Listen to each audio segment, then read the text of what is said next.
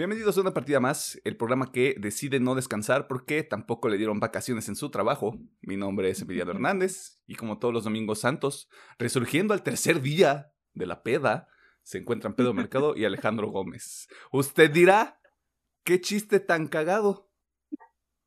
No voy a dar más detalles. Pero alguno de nosotros tal vez tomó el día anterior de la grabación. No voy a decir quién. ¿Quién será? ¿Quién será? Descúbralo. Quédese del episodio, descúbralo. Eh, ¿Qué hubo? ¿Qué hubo? ¿Qué hubo? Todo chingón, toma malón. ¿Cómo andan ustedes? Eh, todo es chido, gracias. Lo- Aquí en ah. Dominguerri. Cuando nosotros estamos grabando es exactamente domingo de resurrección. Ajá. Eh, Achech. Voy a decir algo, voy a decir algo ignorante. Usted ya sabe que yo soy igno- ignorante en este programa. Ustedes también ya lo saben. Eh, no sé si se celebra en otros lados del mundo. Lo más probable es que sí. Eh, pero nosotros estamos locos y grabamos en domingo. Así que ni a Dios respetamos. En cuanto a la pregunta, se celebra en todos lados, que obviamente hay catolicismo, pero no tan intenso como en el área de Latinoamérica. Aquí Yo me vengo la celebración es enteran- más intensa, Ajá. intensa, perdón. Yo me vengo enterando que incluso aquí en- en el estado donde nosotros vivimos, Ujú. Usted puede inferir dónde vivimos porque ya hemos dicho municipios en otros episodios. No voy a decir más. Eh, parece que aquí sí se apegan un poquito más al pedo de no hay que comer carne. Me estoy enterando que en otros estados son mucho más laxos. Y te diré que ese, ese pedo ha bajado mucho por el tiempo, porque antes sí no habría nada, todo estaba cerrado así. Y ahorita si te metes, no sé, a Uber Eats o eso sí, encuentras carne, digo, yo estoy feliz con eso, pero... No, claro. eh, Pero ahí es, ahí es donde empieza este pedo de ¿por qué no está respetando mis derechos? De que yo quiero comer carne. Ujú. Pues tío, eso ha disminuido, ahorita ya es más fácil. Antes sí yo recuerdo que era, no hay. Y te tienes que chingar a huevo lo, Ah, no, claro. lo que... Pues No, sí. pescado, que era lo que era antes. Ah, Lo que, lo que pasó el viernes, por ejemplo, que estábamos así como sorprendidos de que los Oxxos cerraron temprano. Este, o de que no había muchos lugares abiertos y era como de, ¿qué está pasando? O sea, va a haber purga y nadie me avisó. o, no me, Pues sí. o no me enteré, o qué pedo, Pues mira. o sea. Después del alcoholizar que se pusieron algunos, yo creo que sí hubo medio una poquita de purga ahí. Ajá, sí, este... Si usted pide contexto, no hay contexto. O sea, No hay contexto. no hay contexto. O sea, bye. Este, doctor, este, ¿qué rollo con su pollo? Sé que ya nos dijo, pero ¿qué rollo con su pollo otra vez? No, pues todo chido. Un fin de semana muy tranquilo, a mi, pa- a mi parecer, en todo aspecto. Hasta con el alumbrado público, güey. Ayer yo y Pedro fuimos al cine. Este. Ajá. Y el 70% del alumbrado público apagado. Como que nadie fue a trabajar el fin de semana. Todos se fueron vacaciones, güey. Y fue como. Ah, aquí hay un alumbrado público, perdón. No Sí, hay. se, se me olvidó. Bueno, Se me podría olvidó. decir que mi calle es muy oscura, pero ahora estaba hasta más alumbrada que la avenida y sí me sacó un poquito de. Wow. Wow. Y digamos que yo y Pedro no vivimos en un vecindario muy. Este. amigable. A falta de una mejor palabra. Ajá. Este. Pero bueno, como otras cosas, ese es tema para otra ocasión. Este. ¿Qué hicieron en la semana? A ver, en esta semanita de juegos, la neta yo sigo lo mismo. Osu, Elden Ring y Yugi. En cuanto anime, pues bueno, Kaguya-sama, el héroe del escudo, Komi-san, Spy X Family, que neta sí me gustó mucho Spy X Family. Eh, y ya. Ah, y bueno, y de series, pues nomás estoy al corriente con Moon Knight, que la neta está chido. de re- Y pues de películas nomás el tema de la semana. Nada más. Ok. Ujú. ¿Y tú, Pedriñi? Eh, en caso de series, nomás fue Moon Knight como, como tal. Es la única que estoy siguiendo ahorita semanalmente. Yo creo que esta semanita pues ya también me pongo a ver ánimo. Si, si se me organizo bien. De juegos jugué un poquito de Halo. Y lo que fue del día viernes y y sábado eh, ya le adelanté el Elden Ring. Mm, se podría decir que me enfoqué en las misiones principales y creo que ya estoy contra el boss final, pero creo que voy a durar atorado un rato a lo que estoy viendo. Y pues ya descargué el Lost in Random y el Tunit para en cuanto acabe el Elden Ring. Pues, digo, ya no me falta un boss, pero quién sabe si, si no me tarde tanto con él. Juega hoy, güey. Juega mañana. Chinga su madre. ¿Qué van a hacer? ¿Despedirte?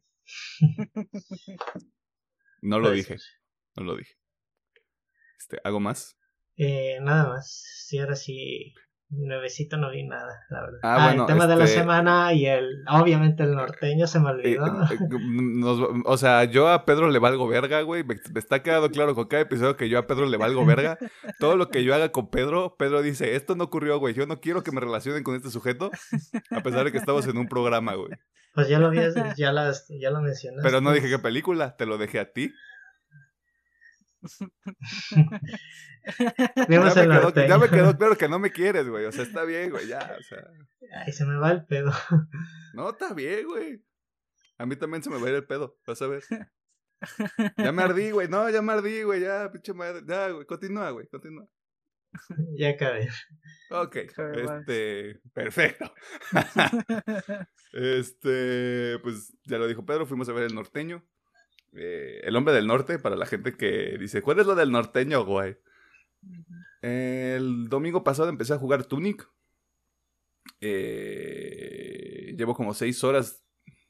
Seis horas u ocho horas de juego. Está entretenido. Pero si usted está jugando Elden Ring y se quiere pasar a Tunic, este. Vaya con precaución. Es un poquito de lo mismo. Este. Usted va a morir mucho. Se va a divertir mucho también. es- vale la pena decirlo. Eh, pero sí. O sea, si vas a hacer un sándwich, Pedro, haz Elden Ring, lo en random y luego te pasas a Tunic. Ok. Quién sabe si lo sin random está complicado. Porque nu- nunca vi una review del juego, ando en blanco, la verdad. Ah, mira. Este. Hacemos dificulto escala. Y ya luego vemos qué pedo.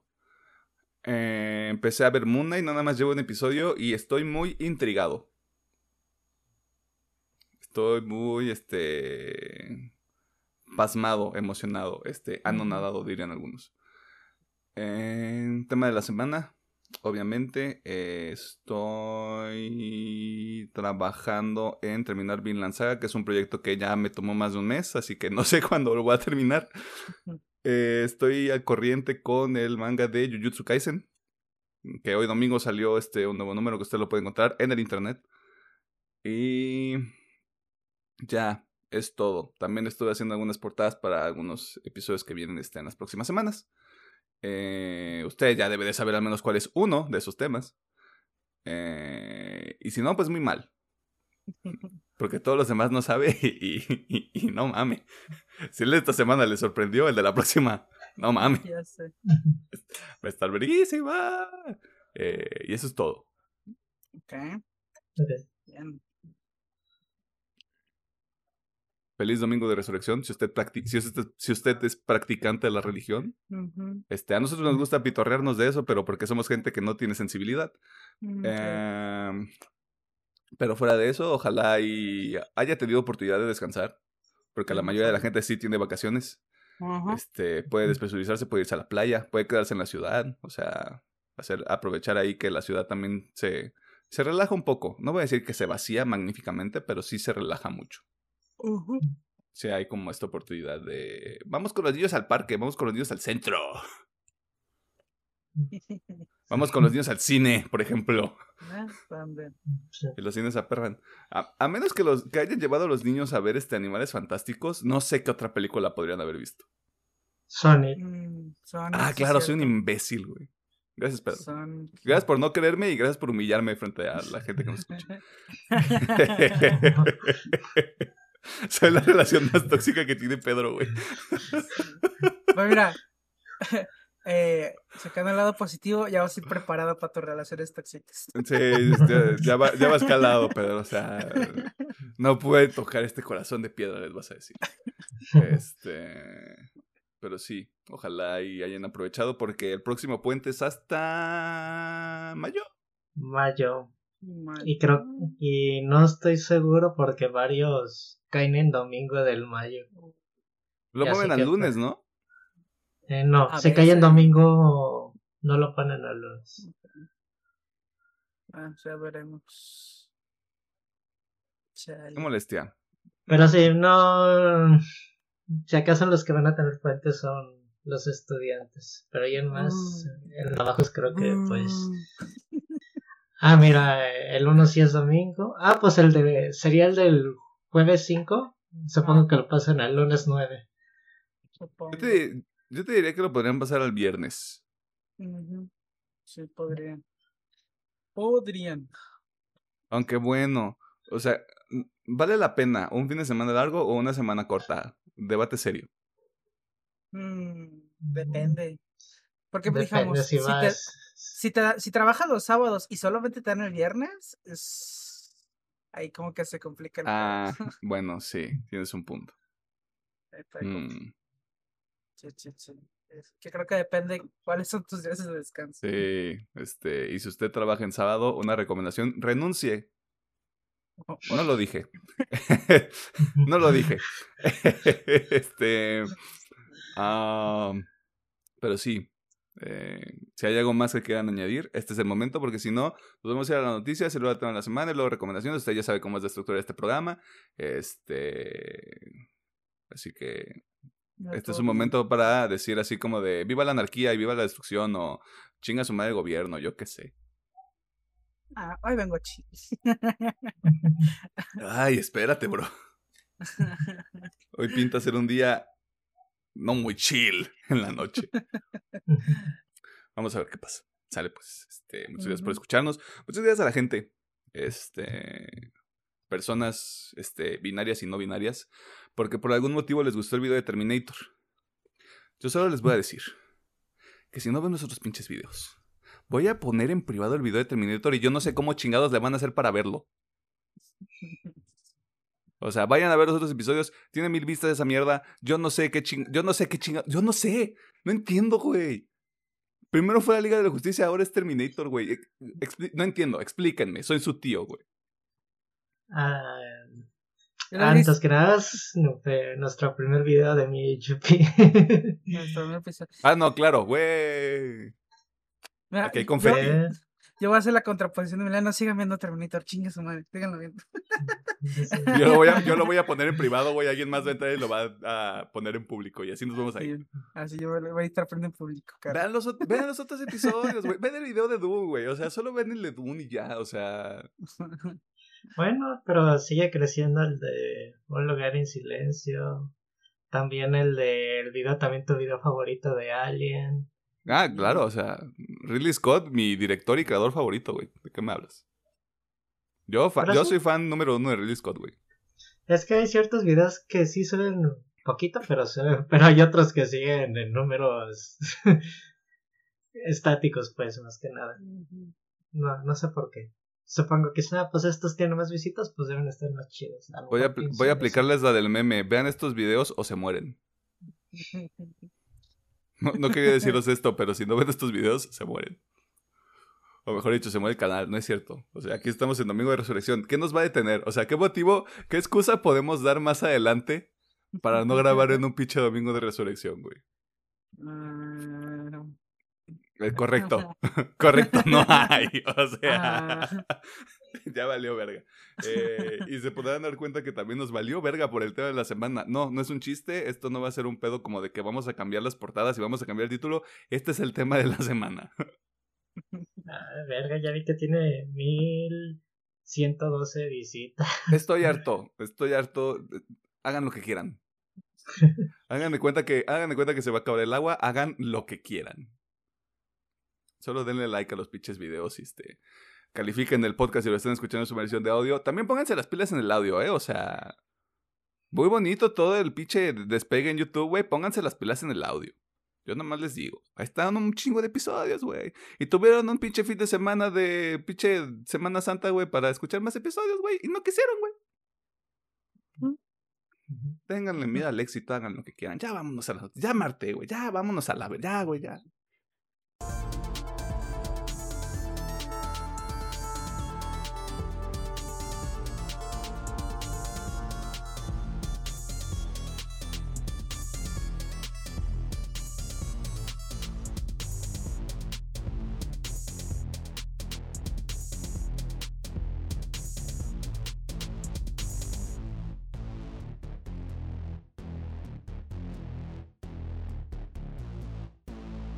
Nos encontramos en la sección de noticias, donde te ponemos al tanto de las cosas más interesantes que suceden en el mundo del entretenimiento, la cultura popular y otras cosas de carácter ñoño.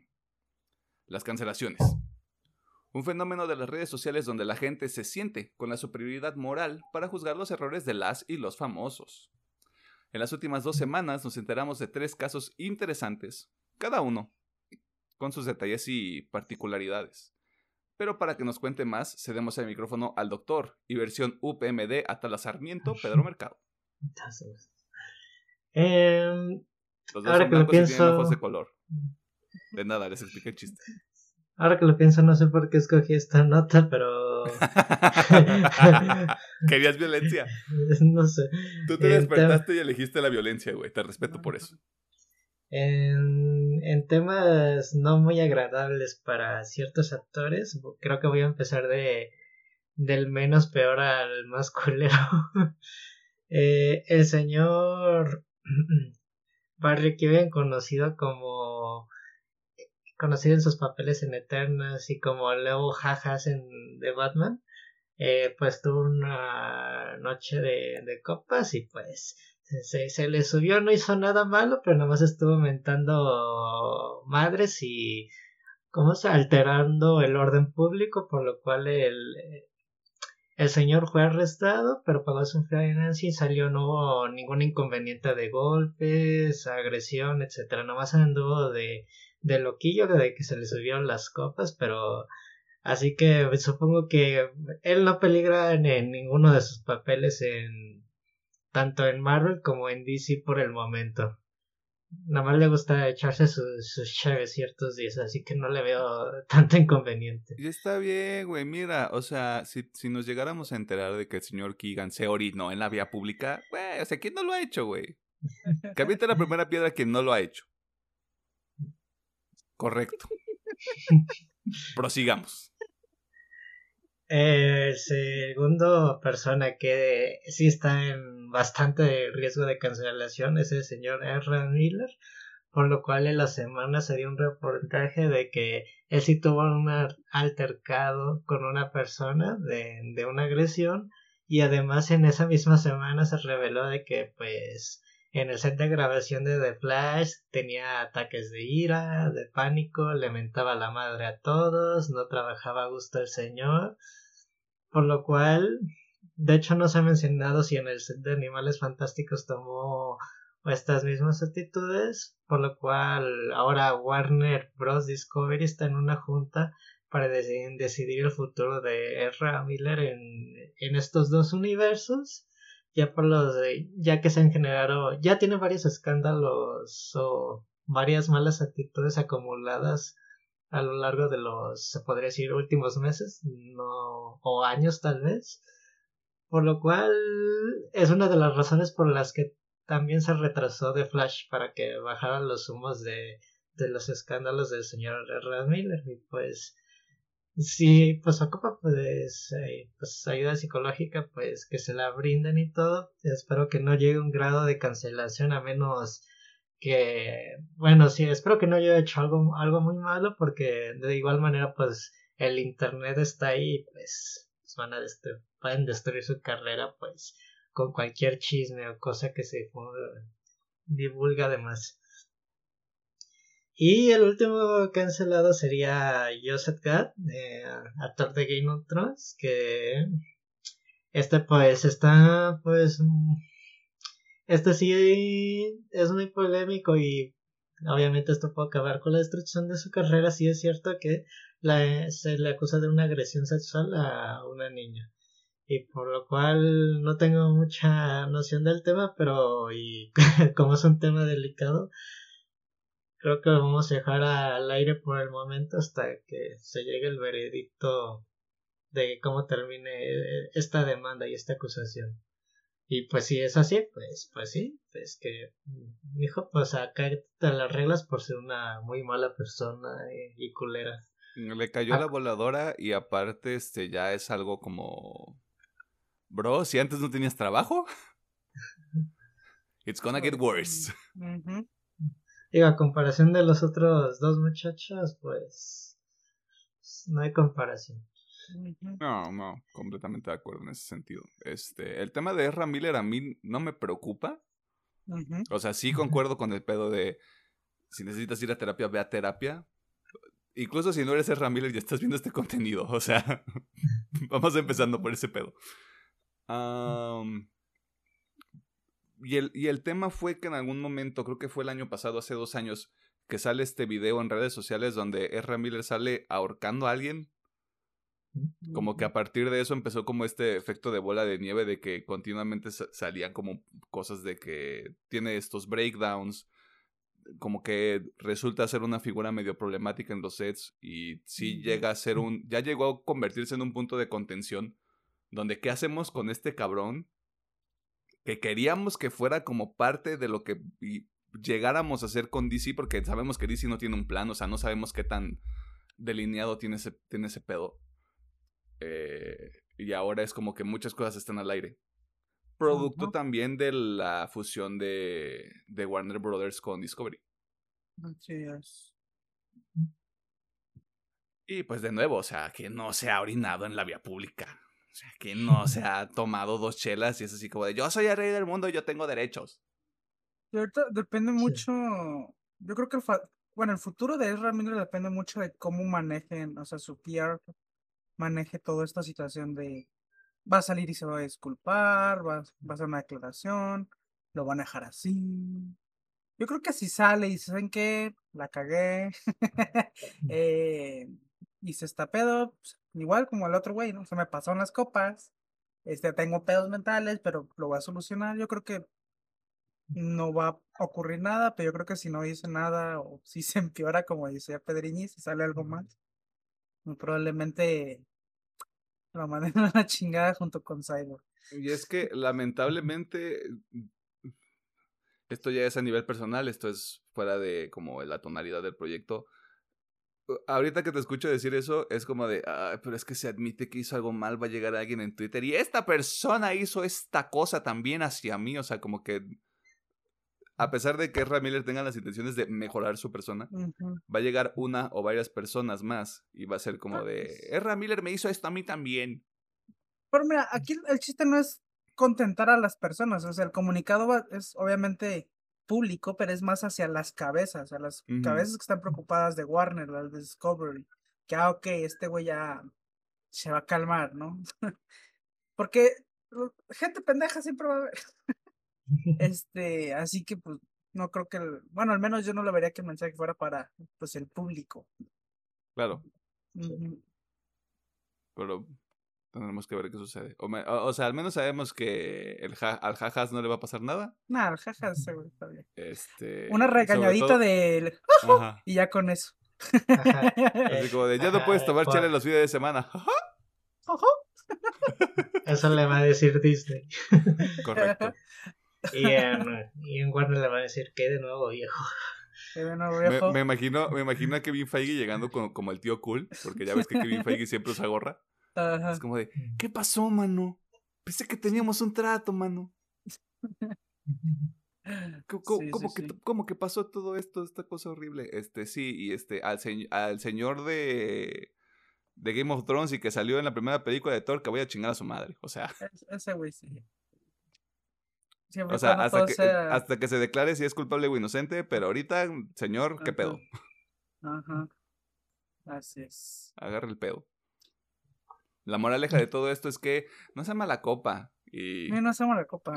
No sean, no sean mala copa y este, pues no acosen a menores de edad. O sea, esto último no tendríamos que decirlo porque debería ser conocimiento general, pero neta agarren el pedo. O sea. De nuevo, esto no es nada más para la gente famosa. Ah, sí. Esto es en general. Ajá. O sea, misma vara para todos. Pasando a otras noticias, eh, me estoy dando cuenta de que yo no escribí esta parte, así que usted está a punto de vivir una improvisación de nota, claro que sí, cómo no. Este, pasando a las noticias, Dune, la película virgen que robó nuestros corazones y seis Oscars este mismo año, está preparando su spoilers pequeñitos la primera película. Eh, están preparando la segunda parte de Dune. Esta información llega por parte de Thanos mismo, este, Josh Brolin, que confirmó que están este, preparándose para filmar, me parece que en junio julio de este mismo año. O sea que sí es muy probable que se cumpla la fecha de 2023. Lo más probable es que octubre, noviembre, finales del próximo año estaremos viendo la segunda parte de Dune. Este, y aquí también hay como un pequeño spoiler de la película. Porque Josh Brolin fue así como de, sí, güey, yo voy a andar ahí cotorreando y echándome unas cubas con la gente y en la producción y la chingada.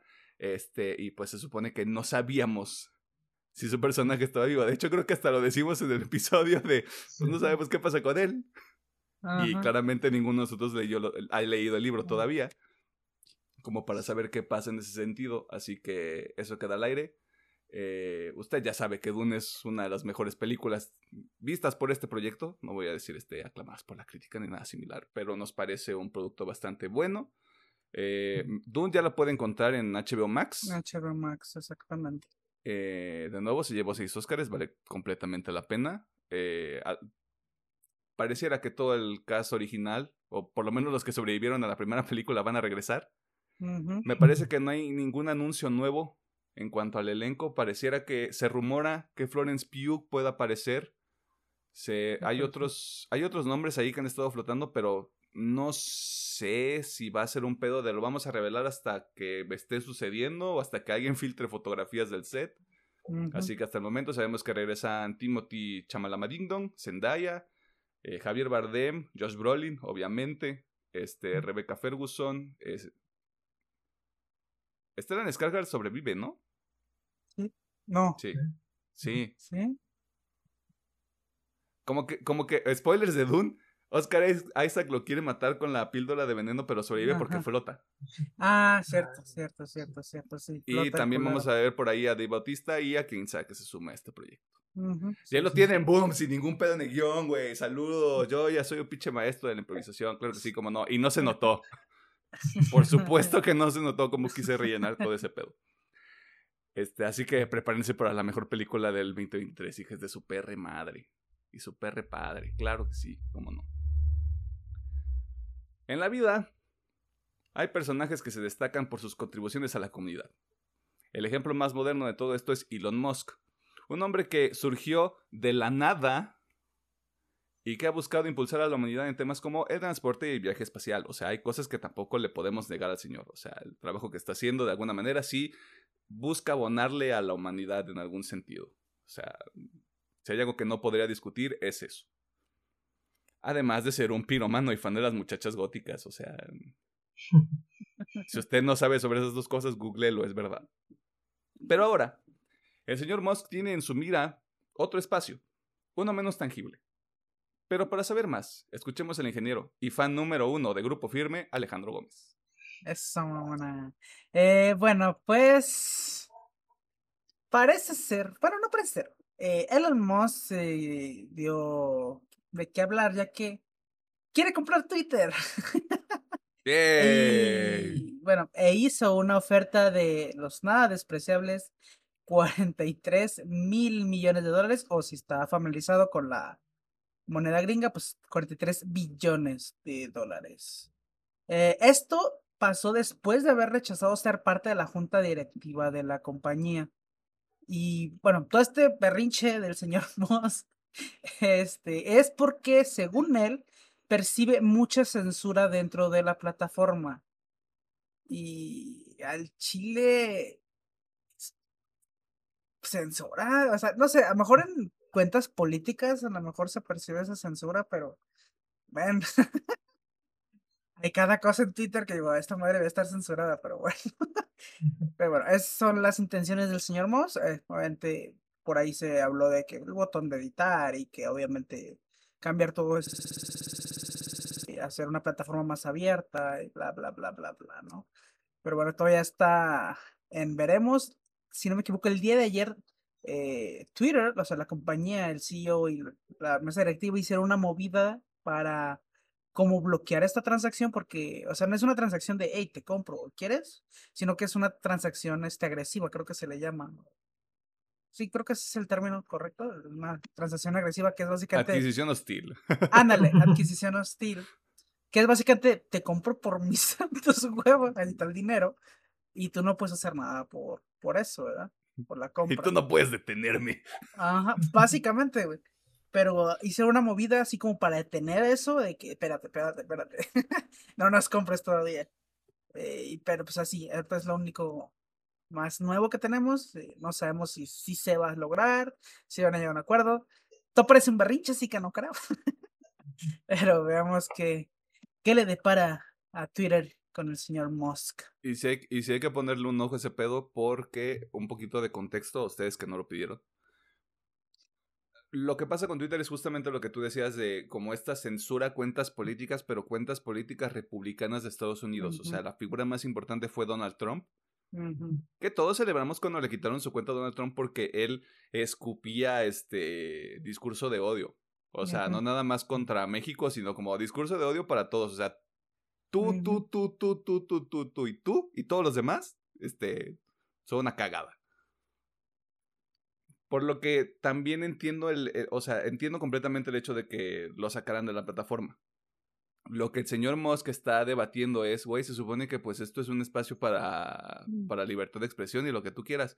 Y también es cierto lo que dice Alejandro. O sea, hay, hay cuentas en Twitter que no deberían existir. El problema es que no les ponen un ojo encima porque no son figuras públicas. Y si, lo, y si lo son, son figuras públicas mexicanas. O sea, que no valen para pura verga. O sea, se dice y no pasa nada. este. Entiendo lo de Elon Musk. Como de, güey, o sea, el piso tendría que ser parejo para todos. Si hay culeros de un lado, hay culeros del otro. Y si no estás sacando a los dos, desde aquí vamos mal. Y también es una de las cosas que ya no, a, a mí en lo particular ya me molestan de Twitter. O sea, sabemos que todos tienen voz.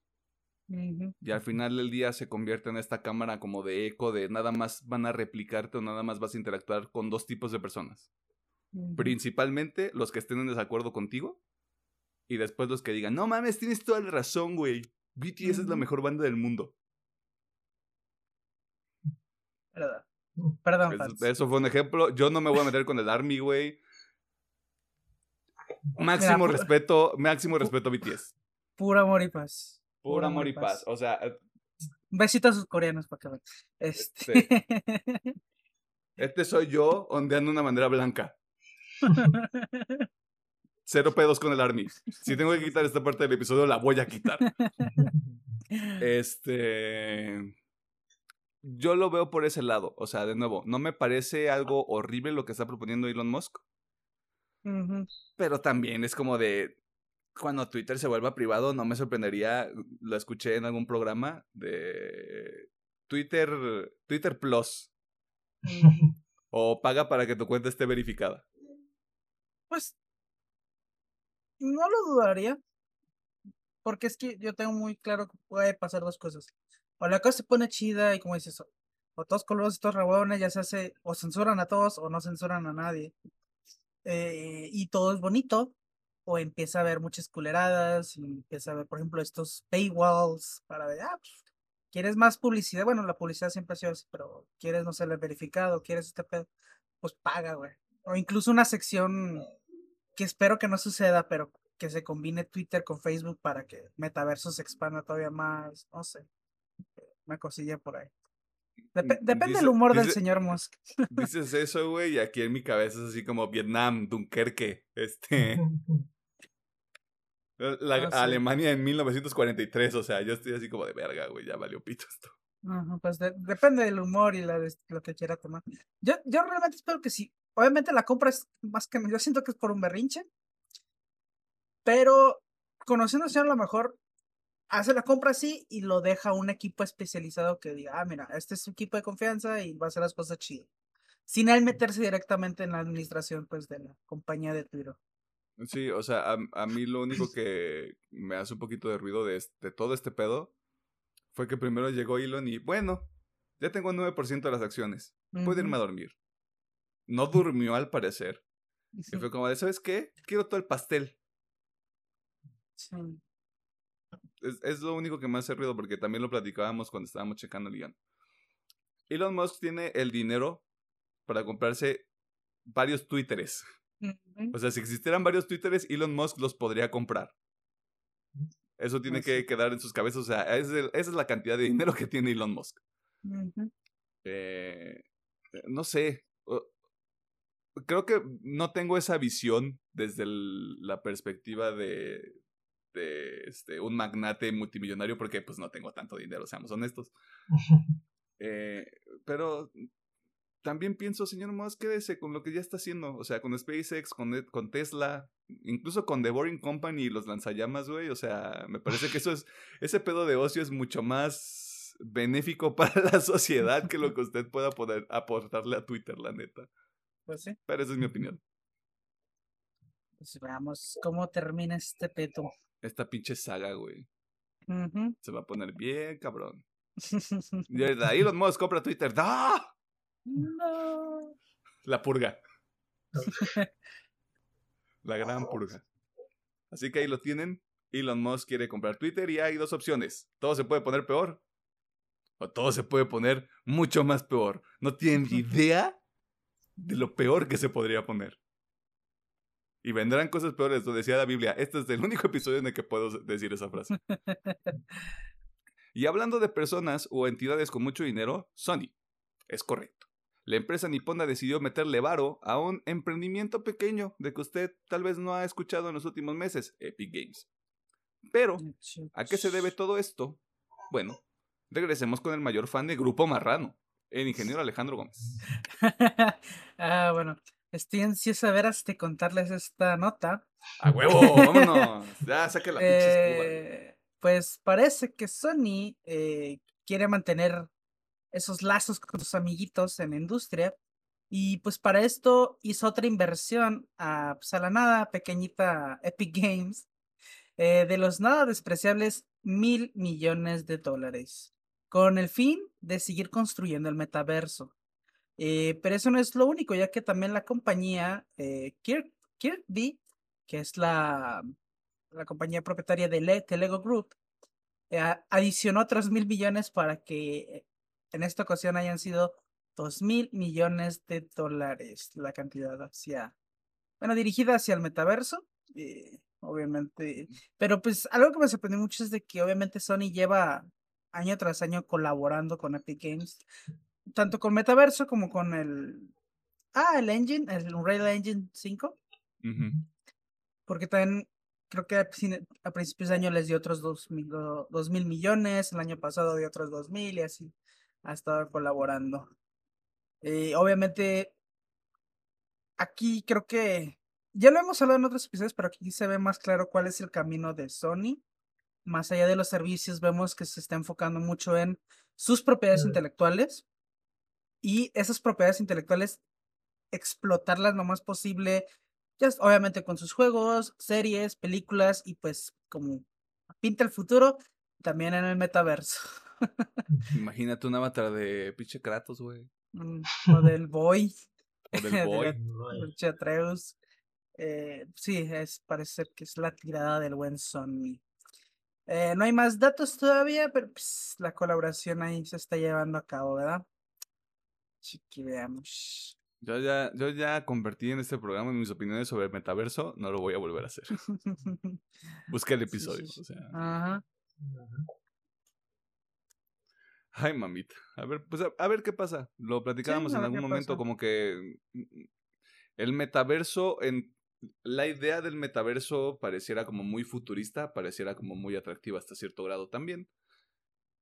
Creo que el principal problema, como cualquier tipo de tecnología, es la implementación. O sea, al final del día es ver si sí funciona y si realmente tiene una implicación importante este, a partir de que se vuelva algo eh, popular y asequible, porque seamos honestos, o sea, entrar al metaverso en algunos años no va a ser como la cosa más sencilla del mundo.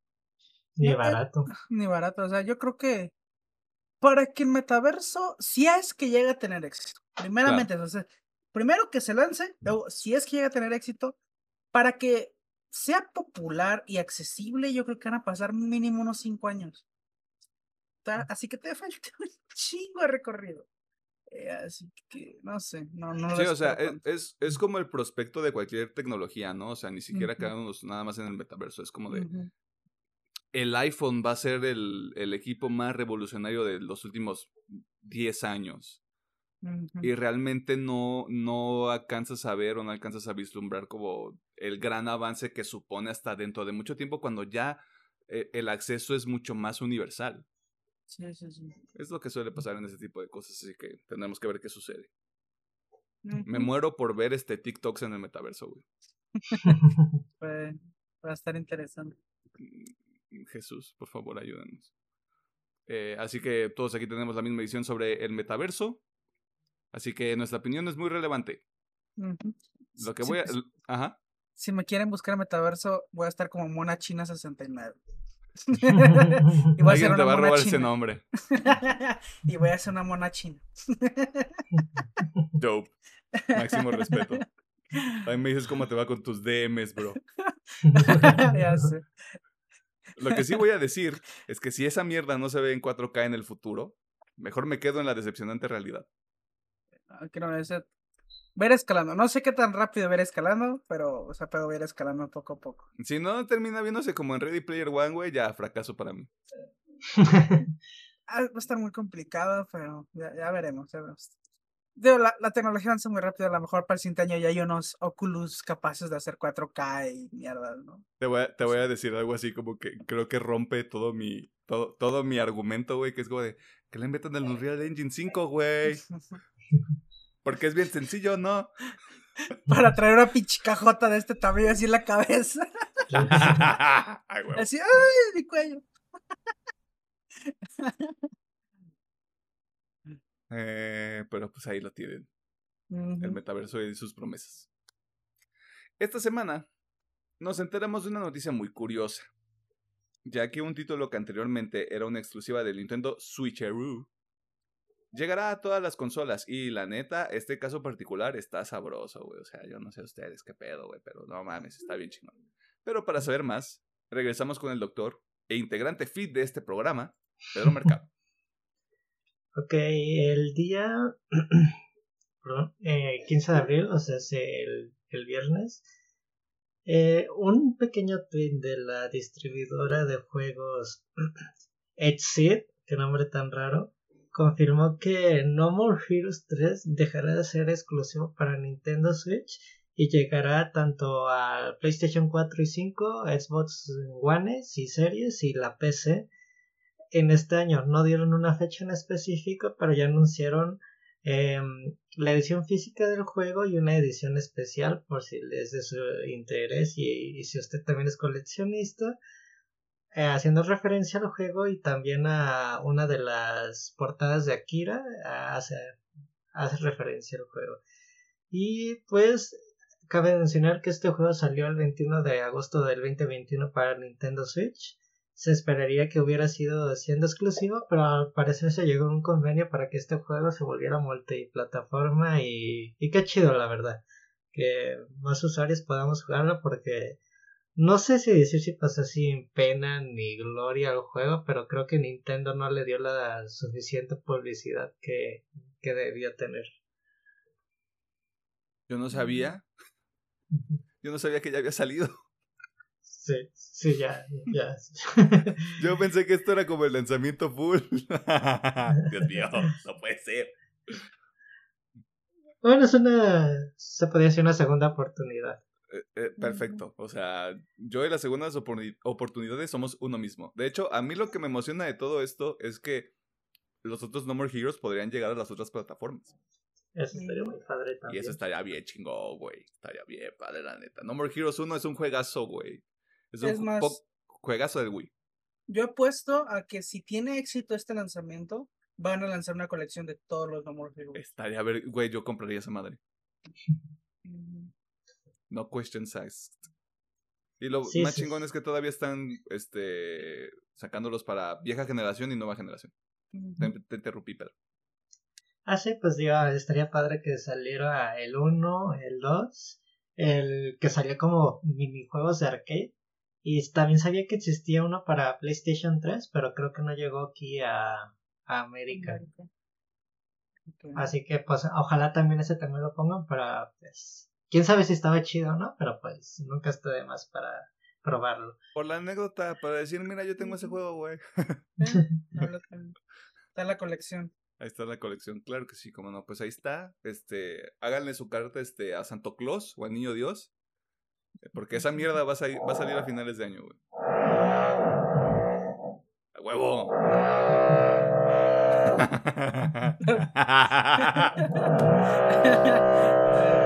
Si, usted está escuchando, si usted está escuchando la versión de audio de este episodio, se está, se está preguntando qué fue ese ruido. Nosotros tampoco sabemos. Sí, no sé si está loco, o sea, Yo, mi, mi, my guess es, es un taladro. Yo me fui por otro lado, pero mira, me voy a quedar con el taladro, güey, porque si no, esto se va a convertir en otro tipo de programa. En los trailers de la semana, tenemos el primer avance oficial de la cuarta temporada de Stranger Things, serie original de Netflix, serie insignia de Netflix, también me atrevo a decir. Este, que se estrenará en dos volúmenes. El primero llegará el 27 de mayo y el segundo el primero de julio también de este mismo año. Este, así que, pues, diviértase, disfrute. Esta cosa todavía no se termina. Usted dirá, está partida en dos volúmenes, ya se va a acabar. No, queda una quinta temporada. Que probablemente también se va a dividir en dos volúmenes. Yeah. Crimes of the Future. Película de David Cronenberg. ¿Qué más les digo? Este señor hace películas que usted ve o no ve. sí, Así es esto, o sea. así es, sí. La cerrazón de Suzume o Suzume's Door Locking. Yo te dije que esto se iba a quedar en el guion. Nombre no oficial de la próxima película de Makoto Shinkai, que visualmente estará más cabrona que Your Name y El Tiempo Contigo. Aunque en México tendremos que esperar hasta el próximo año para verla. Este, si usted es un ilegal y termina viéndola en el internet y se ve en HD, este, escríbale al proyecto en sus redes sociales que está apareciendo aquí en pantalla. Este, sí. Y, Háganos el este, favor de man- no mandarlo guiño guiño, Guiño, a nuestro guiño. Twitter guiño guiño. Guiño, guiño. Y nosotros, guiño, guiño, no le vamos a depositar guiño, guiño para una caguama. Guiño, guiño. Guiño guiño, exacto. Guiño, guiño. Por último, Animales Fantásticos 3, una película que para este momento usted ya la vio, o la obligaron a verla, o usted decidió que ya no está en edad para ver ese pedo. ¿Cuál es el trailer de la semana? Ah, ahora me voy a ir con el empate entre la cerrazón de Susumu este y eh, Crimen, Crímenes del Futuro. Me, me llama la atención esa película. ¿Qué Petrini? Eh, sería el, el tráiler de Stranger Things y la nueva película de Makoto. Pues Makoto. Makoto, no, pues es que. Yo sé, yo sé que mis sentimientos van a ser tocados, güey, con esa película. Muy probablemente. Así que. Ya, a- aparte, ya lo habíamos platicado, no voy a profundizar mucho en esto. A mi Stranger Things 4 ya no me llama tanto la atención como probablemente me hubiera llamado la atención hace mucho tiempo. Este, Crimes of the, of the Future es de esas películas que veo el tráiler y es como. No sé si me debería sentir incómodo, pero sí me siento incómodo. Y pues Animales Fantásticos a mí, sinceramente, Ya. tuve el placer de ver la segunda película y dije, no más, No more. no more. La Hasta primera sí es buena, la verdad. Pues es que la primera sí se pega un poquito más al libro, ¿no? No es que no hay libro como tal, el libro es una guía de animales de silla. Pero Oh, digo, la, la primera sí es una muy buena película. Ya la segunda sí tropieza mucho y pues me imagino que la tercera también, pero más que nada por escándalos. Tú y yo fuimos a ver la segunda y sí sentí tu decepción cuando terminamos de ver esa película. Es que me dejaron un buen sabor de boca con la primera película. Y dije, pues, si la primera fue muy buena, pues es- esperaría que tomaran ese, esa misma calidad, pues. Digamos, Pregun- pregunta, ¿vas a ir a ver la tercera? sí la voy a ir a ver, pero voy con cero expectativa. precaución. Ok, ok. Porque y es que ya varios amigos me dijeron de que el, no debieron quitar a Johnny Depp, a lo que me están diciendo muchos.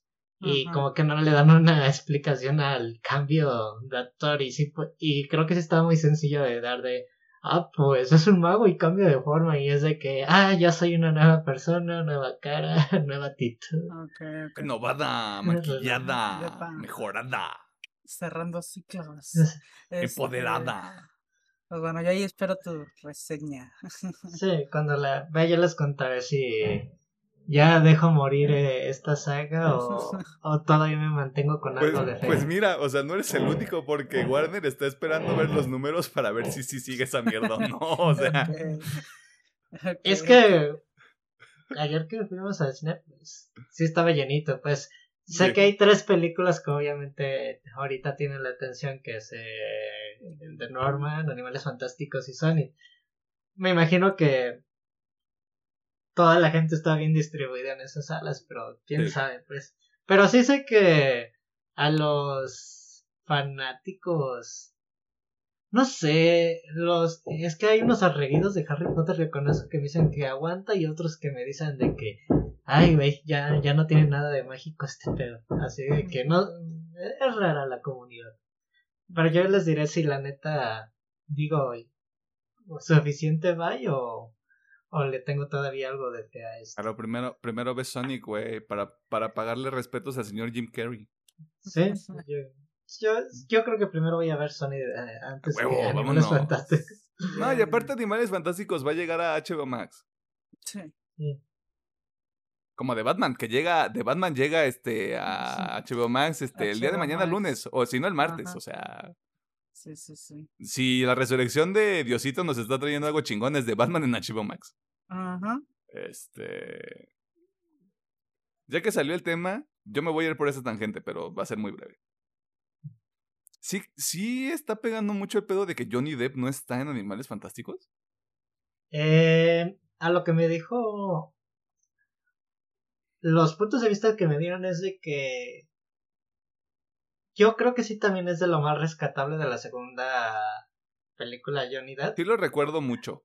Ajá, porque el no que el personaje lo haga muy extravagante como sus versiones de Tim Burton, pero como que le da mucha personalidad, digamos, hasta cierto carisma como de, no tanto como un villano, ¿no? Sino como que eh, personaje revolucionario que no debes de seguir como Eren Jaeger, digamos, pero que la gente lo sigue por alguna razón.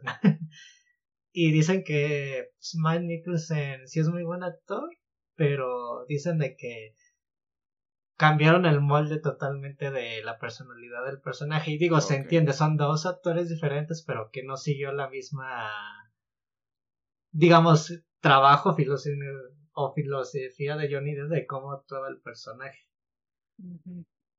Pero dicen que sí, que no cuadra de un personaje a otro. Que no le dejaron quien dice su mismo pensamiento o actitudes. Como la, misma, como la misma estructura del personaje, o sea, todas estas cualidades que tiene el personaje no llegaron acá. Ajá. Prácticamente es lo que muchos alegan y que... Y pues digo, quién sabe, es que pues cambio de actor se puede entender, pero y es de que... ¿Quién sabe, verdad? Cuando la vea ya les diré capaz que se convierte en mi primera antirecomendación o, o no. ¿Quién sabe? Uf. Lo que a mí se me ocurre es que a lo mejor la ahí va a ser un pedo de guion tal vez. A lo mejor, esa es mi perspectiva.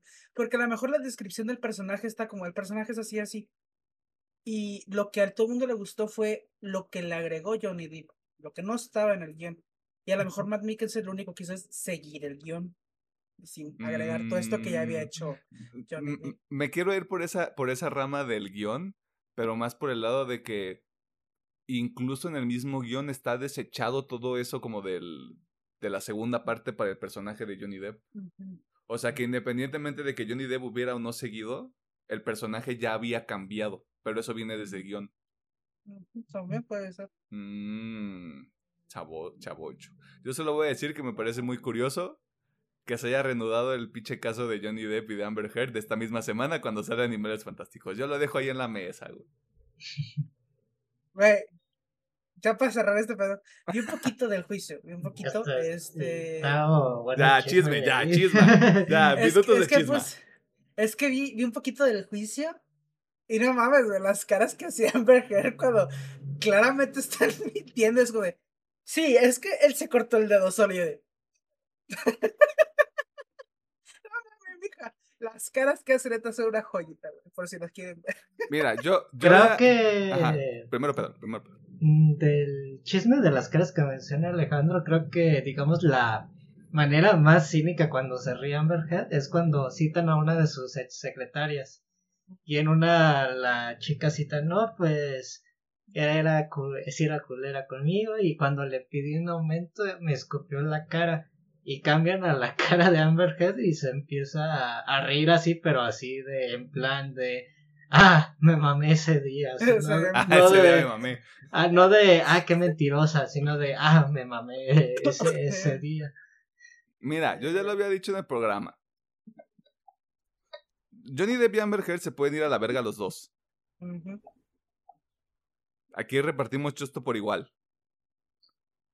Si a Johnny Depp lo despidieron de Animales Fantásticos, a Amber Heard la tuvieron Amber que haber sí. despedido de Aquaman 2.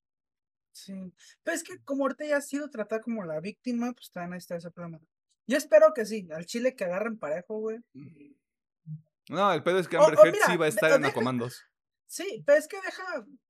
O por ejemplo, en este caso, Amber Heard así con su carrera, que reanuden la carrera de Johnny Depp al chile. O sea, los dos la cagaron, los dos son horribles personas. Ah, sí. Pero reanuden la carrera de Johnny Depp. Y que los dos queden parejos, güey. Y acá quien por su pinche lado.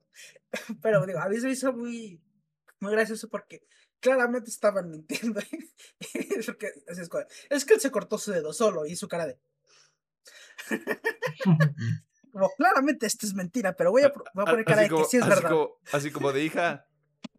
Incluso si fuera 5% real. ¿De verdad quieres hacer esto en la corte? Sí, sí, ¿De verdad? Vamos a hacer esto, ok, vamos a hacer esto, supongo. O sea, Mm, sí, güey. O sea, si usted quiere estar al pendiente del, del juicio, este, ahí están las redes sociales. Este no es el programa, aquí no lo vamos a tratar porque los dos nos valen verga. Los dos. Ajá. Este, los dos pueden comer lodo, güey. Es más, ya, yo ya estoy radicalizado, güey. Yo tal vez no vea Aquaman 2, güey. Ajá. Yo tal vez no vea Aquaman 2, güey. Ya, lo voy a dejar sobre la mesa, güey. Si, si ustedes dos me hacen presión y dicen, vamos a hablar de Aquaman, la voy a ver y no me va a gustar. Ah, es más, podría ser el primer episodio de Pedro y yo. También. O sea, yo no lo voy a quitar de la mesa, güey. O es más, tema de la semana, no estoy yo. Ahí está. Ah, pues yo, los de- yo los dejo, les dejo barrido. Ahí están las galletas en la mesa, ahí está el café, sírvanse, yo regreso al rato. Sí, sí, sí. Va a poner fondo de pantalla con una escobia y un, Ándale. Sí, a huevo, güey. O O sea, unos brillitos extras así. sí. Le voy a echar más huevos a la edición de ese episodio, güey. Así como de, mira, ya que hay un clip, ya que hay fotos y ta, ta, ta, ta, ta, ta. Sí, o sea, yo ya radicalizado, güey. O sea, lo tengo, lo tengo sobre la mesa. En Es el aspecto, ¿lo dices por los chismes o porque no te llama como tal la atención la película? Lo digo por los chismes. Ok. Y porque si veo a Amber Heard en la pantalla, sí va a ser como de, güey, o sea, esto está en mi cabeza. No, no lo voy a poder separar. ok.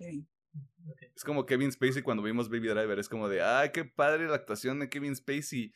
Nada más que es Kevin Spacey. Ah, Y obviamente no lo, no lo mencioné en el episodio porque pues fue como de, no aporta nada. Y aparte es una buena película. Pero bueno, en- este... Ya se acabó la parte lúgubre del, del episodio. Bueno, tal vez no, ¿eh? Falta el tema de la semana. Este, pero esos fueron nuestros comentarios.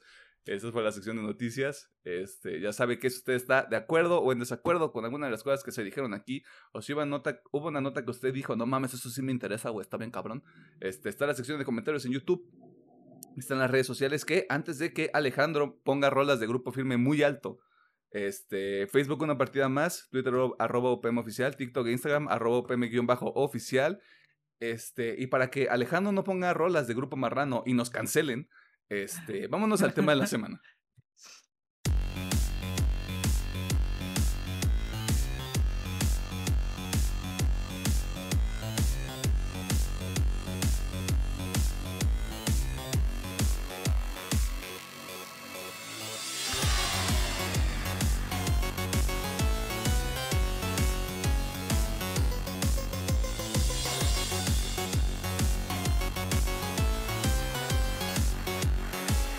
Nos encontramos en el tema de la semana, donde iniciamos, o no, un nuevo ciclo de películas dirigidas por una figura controversial en muchos sentidos, el señor Quentin Inventino.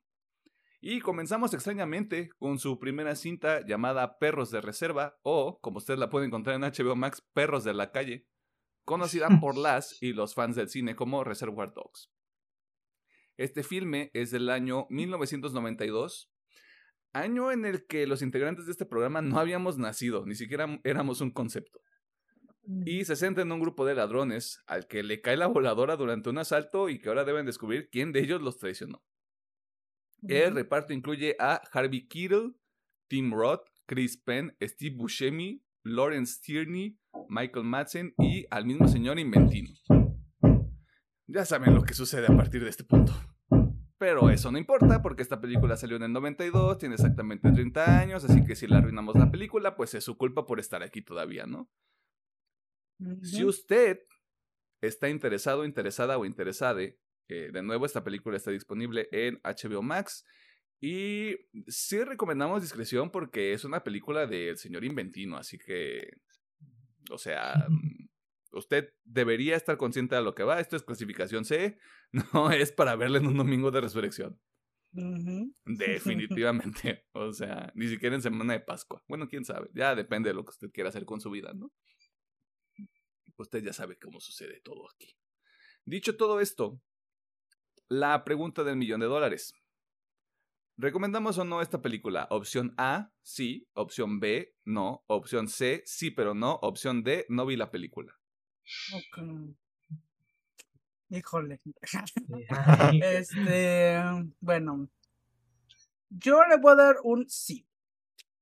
Obviamente con sus advertencias, porque como dice Emiliano, es, es Tarantino. y obviamente hay que estar en el mood para ver Tarantino. Y obviamente entiendo, hay gente que no le gusta eh, la forma en que este dirige, que sin mucha violencia, bla, bla, bla, ¿no? Así que si vas con la mentalidad de que quieres ver o lo que vas a ver mucha violencia, pues bueno, sí, está totalmente recomendada. Me gusta mucho esta película, no sé si es mi favorita, pero me gusta mucho, así que sí, recomendada. ¿Tu Periño? Es... Yo sí la recomiendo, pero también con sus peros. Eh, no, no sé realmente, pero yo creo que según yo no tiene tantos detractores el señor. Así de que si sale una película de Tarantino ya sabes a lo que vas. A menos de que seas muy, digamos, muy nuevo en el mundo del cine o que no conozcas el trabajo del señor, pues a lo mejor ve con cuidado si no te gusta la violencia y uno que otro chiste jocoso que se avienta al señor o sus típicas escenas. Creo que aquí todavía no aplicaba la su, su por lo, el meme del señor. No, no lo voy a decir. los pies. Bueno, ya El supuesto meme. El supuesto meme. Así que se lo recomiendo. Pero si a usted no le gusta ver sangre o uno que otro chiste mamalón, pues no la vea. O si es una, digamos, película tipo B, porque se nota que, sí es su primera película, ¿verdad? Sí. Se nota que todavía no le caía mucho el varo, pero sí hace un gran trabajo con lo poco que, que tiene el señor. Ah, aparte que pues sale, ¿no? no eh, eh, nada intrascendente hace la película, pero, pero Por ahí sale. O sea, spoilers, he dies. el señor, eh. sí, sí era marrón, ¿verdad? El señor. Mr. Brown. El señor mojón. Él mismo lo dice en la película. O sea. Yo me voy con un sí, pero no también como Pedro. Eh, voy a entrar más a detalle más adelante, pero si usted quiere... Sí, esto es para la gente ya super mamadora que dice, yo quiero conocer las bases del cine, güey. Yo necesito entender qué puedo con Tarantino, güey este, pues empiezas desde aquí. O sea, y empiezas a ver cuáles son los trademarks, los trademarks o los puntos más identificables del estilo que va a tener el señor más adelante. Porque es bastante evidente qué cosas arrastró desde esta película hasta lo que ha hecho con Eras una vez en Hollywood, creo que es su última película. Su película más reciente. Eh, se nota, se nota casi casi inmediato. Y también me voy por el no porque lo que decía Pedro, tal vez no haya muchos detractores del estilo de Quentin Tarantino, pero los que hay puedo entender por qué no les agrada. Puedo ver por qué es como de no está pasando nada o es como muy muy prolongado lo que estamos viendo en pantalla en algunos momentos, o sea, puedo ver por qué es como que es una experiencia para la que tienes que estar preparado, preparado o preparado para ver una película de este tipo, así que de hecho, quiero decir, creo que es una película más corta, si no estoy equivocado. No me sorprendería. Sí, creo que sí. Y no sé. Punto a favor de la película, no se siente. no. Si su este, pareja le dice eso, tengan mucho cuidado. Eh, pero la película está, o sea, good. Así es. Dentro de todo. Eh, así que ya lo sabe. De nuevo, usted puede encontrar la película en HBO Max junto con algunas otras. Me parece que no todas, pero sí una gran mayoría de las películas del señor Quentin Tarantino. creo que me atrevo a decir que entre Netflix y HBO Max están casi Se completa. Ok. Eh, así que ahí tiene usted el dato. La película dura una hora cuarenta, una hora treinta y nueve punto no sé cuántos segundos, una hora cuarenta. Aquí el dato exacto que tengo es que dura 99 minutos una hora 39. Este, um, si usted dice un, un, día en la noche, este, oye amor, vamos a ver este perros de reserva, planesazo. Ah, ok. La parte interesante, la parte que a mí realmente sí me interesa junto a lo de como qué es lo más, qué es lo que menos les agradó de la película. Bueno, yo creo que fue, para mí fue el timing. Eh, no, no el timing de la película, sino el timing en cómo yo vi las películas. Ok, te va. Yo conocí a Tarantino por este. Ah, sí, por Kill Bill. Pero es que en ese entonces yo no sabía que él era director. O sea, vi Kill Bill y dije, ah, mira qué padre película. Pero yo no sabía. Yo todavía no estaba tan metido en esto, estaba muy, muy morre de no identificaba directores. Pues la primera que sí dije, voy a ver una película de Tarantino fue este Bastardo sin Gloria. Fue la primerita que dije, esta es de Tarantino y voy a ver una de Tarantino. Y después de ahí, como me gustó tanto, dije, ah, vamos a ver todas las que ha hecho antes. Ya me puse a ver Kill Bill por otra vez y Kill Bill 2, me puse a ver Perros de Reserva, Pulp Fiction. Y siento que el haber empezado con, por ejemplo, con estas otras películas y después haber visto Perros de Reserva, pues sí me dejó con una expectativa de, ah, esperaba un poco más. Pero como dice Pedro ahorita, eh, se nota que es su primera película, de hecho, ya después investigué un poco y sí, el presupuesto era limitado, obviamente no se prestaba mucho, ya que pues su nombre todavía no era, todavía no pesaba tanto en la industria. Y yo creo que es eso nada más, lo que para mí no me acaba de cuadrar, nada más. ¿Y tú, Pedriñi? Mm, no sé si realmente tengo una queja de la película como tal.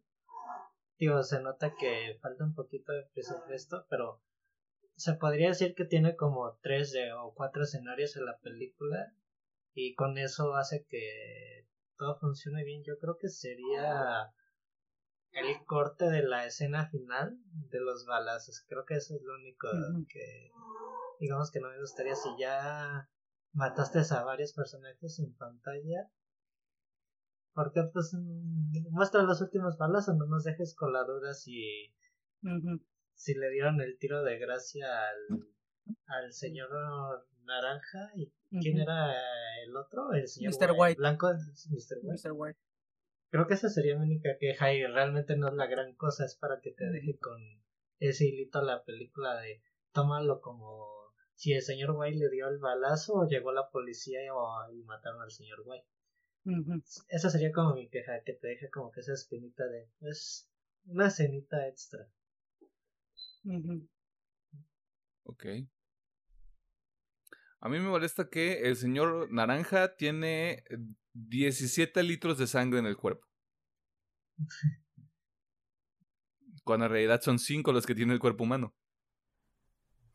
Eh, no es cierto, eso nada más como de, de las cosas que te llaman la atención. Creo que la película quería mantener una especie de tensión. No sé si lo estoy. No sé si lo estoy leyendo yo mal o si simplemente fue algo como que pasó por encima de mi cabeza. Eh, creo que yo esperaba que el señor Naranja fuera como el punto focal de la tensión. Y se convierte, pero a través de un plot twist.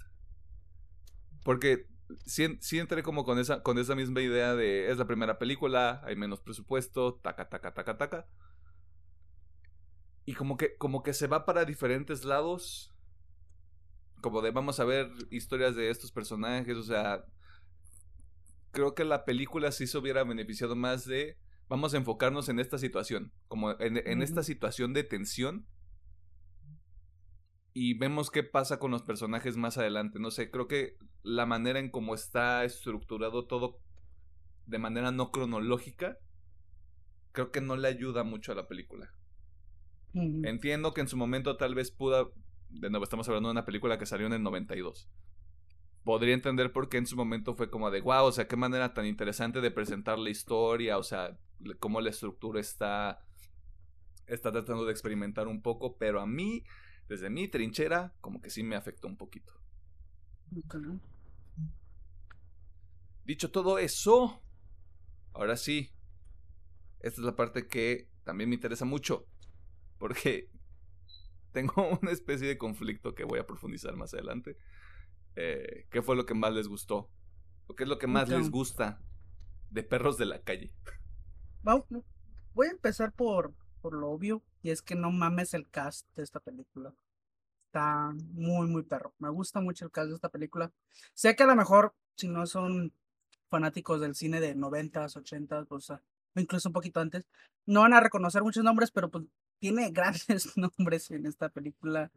Eh, al menos de, aquella época, así que primero sí me gustaría decir, no mames el cast, para haber sido su primera película es lo que me impresionó, el cast tan cabrón, que sí, obviamente se puso todavía más cabrón con el tiempo, pero me, me impresiona mucho eso. Y para hacer un poquito otra vez de contraposición con Emiliano, a mí me gusta mucho la forma en que Tarantino cuenta, tanto como Pulp Fiction, porque siento que es una manera de contar historias que se ha ido perdiendo con el tiempo. Y es que a mí me gusta mucho, por ejemplo, también otra de mis películas que me gusta mucho, saliendo un poquito del tema, es este Memento, de Nolan. Y me gusta esta temática de que me cuenten las cosas desordenadas y yo ir armando este rompecabezas en mi cabeza, ¿no? De, ah, mira, es que esto pasó acá y luego pasó este, ah, a ver, aquí se conectó todo.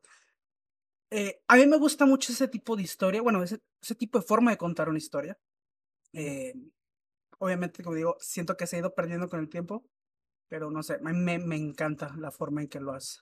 En segunda, siento que es algo ya muy dicho, creo que todo el mundo lo ha dicho, pero el cómo escribe este güey los guiones, siento que es lo que hace única sus películas.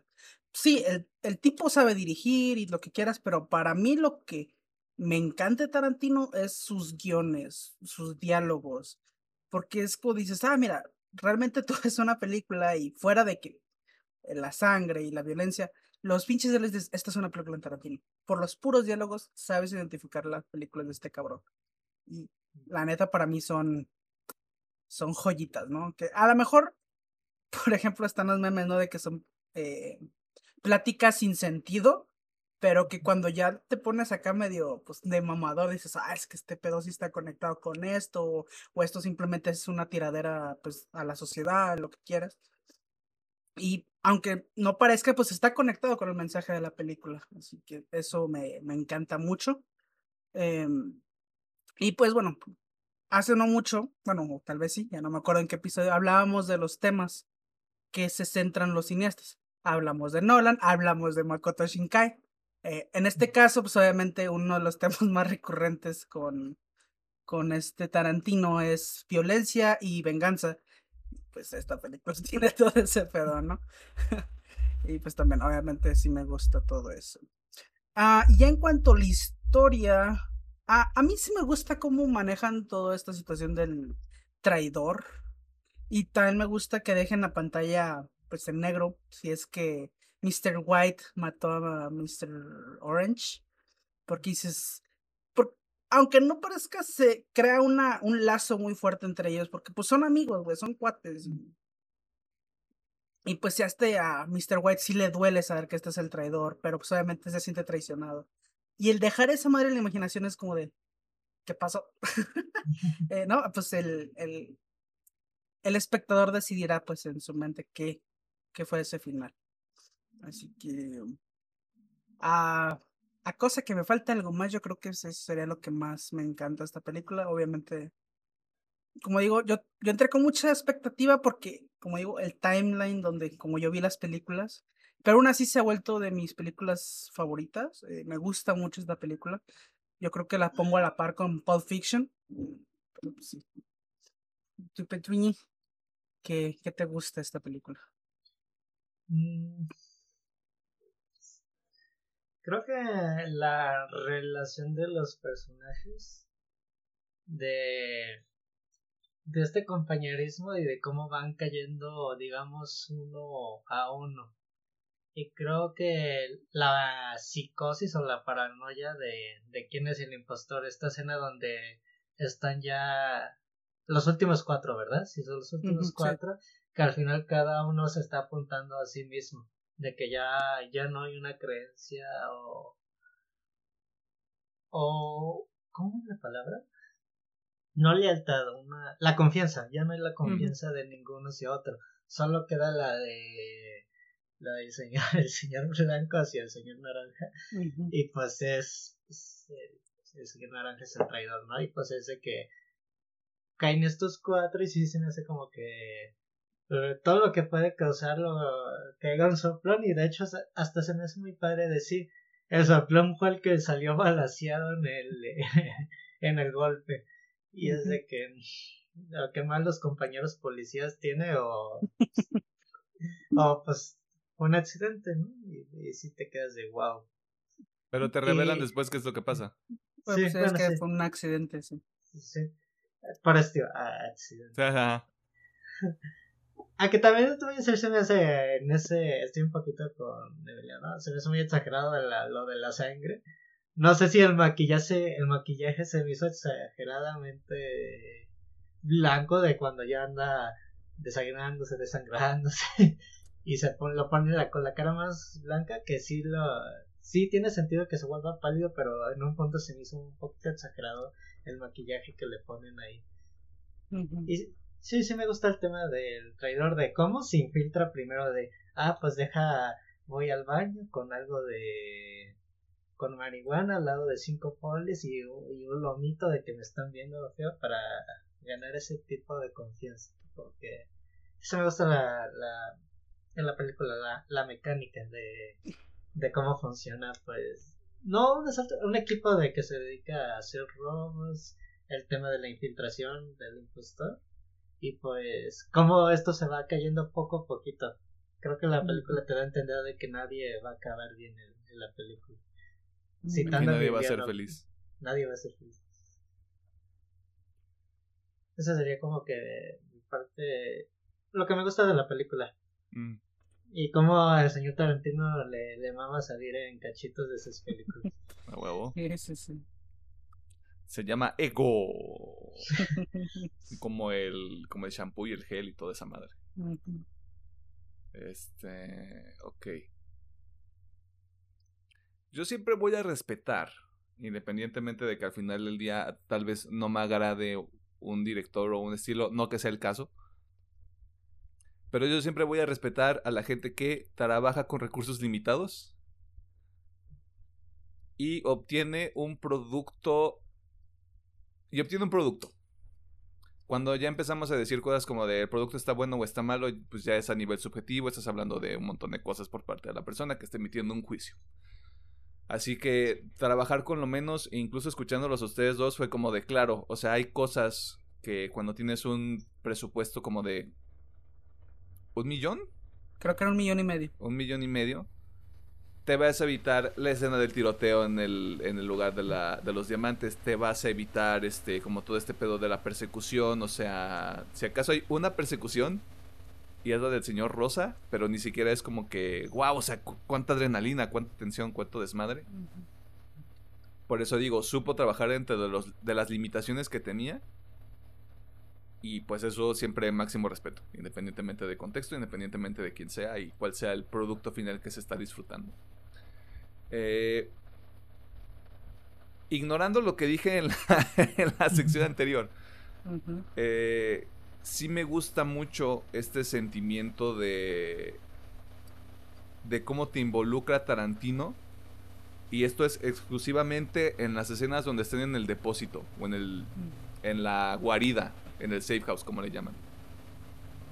Me gusta cómo me gusta mucho el manejo de la cámara, me gusta mucho las interacciones, me gusta mucho este a pesar de que de nuevo lo dije en la sección anterior, que hay una continuidad con el hecho de este morro se está muriendo. O sea, ese chango de sangre se está haciendo más grande. Son cosas que tal vez no te fijas y es como de, ah, bueno, sí, se está muriendo. Pero si pones un poquito más de atención, dices, ah, ok. Hay una secuencia de todo lo que está sucediendo. Disfruto mucho eso. Porque incluso es como una muestra muy clara de, de los tipos de personajes con los que estás tratando. White es el líder, Naran, este, Orange es el el pinche soplón hijo de su puta madre, pero que por que la trama tiene que ocurrir, le pegan un disparo y es lo que detona todo. O sea, él es un plot device hasta cierto punto. Eh, este Rosa es como el que es el que saca el pecho, pero luego dice, no mames, güey, espérate, está todo, no seamos amigos, güey, o sea, todo eso es copas, güey. Y Blonde. Blonde. es el que está loco y, creo que cada uno tiene la oportunidad de brillar. O sea, como que cada uno tiene la oportunidad de aprovechar realmente como las cualidades que, tiene el personaje. Independientemente de que se las dé el actor o, Tarantino sea tan inteligente como para dotarles toda esa personalidad. Y por, eso, por eso mi, mi, comentario en el sentido de cómo está estructurada la película disfruté mucho como todo este pedo de la tensión que se quería construir a través de todo lo que sucede en la guarida. Que cuando salen estos, estos pedazos donde te cuentan un poquito más de los personajes y dije, mm, me gustaría seguir viendo qué están haciendo. Aunque sea este pedo de están prendiendo un cigarro, están, o sea, sale al coche y regresa a la guarida, o sea, que son de esas cosas que para algunas personas es como de, güey, podrías haber hecho un corte y te ahorrabas tiempo y aparte ¿por qué me muestras que va el coche, güey? Por una lata de gasolina, güey. O sea, nada más de estás haciendo más larga la película, ¿no? Pero es como. Es el estilo, como que es el lenguaje, como que forma parte de. Hay un propósito. O sea, incluso cuando va, cuando va Blond por la lata de gasolina al coche y regresa y es como de este vato está loco. Este vato va a ser una mamada, güey. Eh, y sí la hace. eh, todo lo demás, no estoy diciendo que no aporte, pero como todo lo de la guarida brilla mucho, lo demás palidece en su contra, desde mi perspectiva. Yo lo veo así. Y aparte porque se nota luego, luego que Tarantino disfruta mucho las interacciones con personajes. Se nota luego, luego que todo es como de. y, todo, y todo va a colisionar y todos chocan entre ellos y vamos a ver como qué matices hay entre cada uno. O sea, creo que eso está, e, es muy interesante, como que sabe cómo manejarlo, sabe cómo hacerlo. Eh, más allá de eso, no hay como otra cosa que resalte mucho para mí, o sea, como que sea como muy meritorio para decirlo. Y es otra cosa a la que yo quería llegar. No sé realmente si me gusta esta película. Porque la terminé de ver y fue como de, ok, se acabó. No fue como de, wow, o sea, una cosa súper impresionante, me voló la cabeza la chingada. Eh, no sé, no sé si fue como el contexto en el que la vi, que fue piche viernes en la noche, güey. No que tenía sueño ni nada, simplemente fue como de... No sé si me jugó en contra este pedo de no estaba en el mood para una película de Quentin Tarantino. Porque te, te, digo, se termina y es como de, ah, Ok. ¿Por qué a la gente le, le, le turbomama este pedo? Porque ya ves que mejor película independiente de no sé qué año. Es un este. Es un clásico, es como. clásico de culto, me parece. Tal vez yo me estoy equivocando. Sí es como muy. muy como de. No mames, perros de reserva, güey. ¡Ah!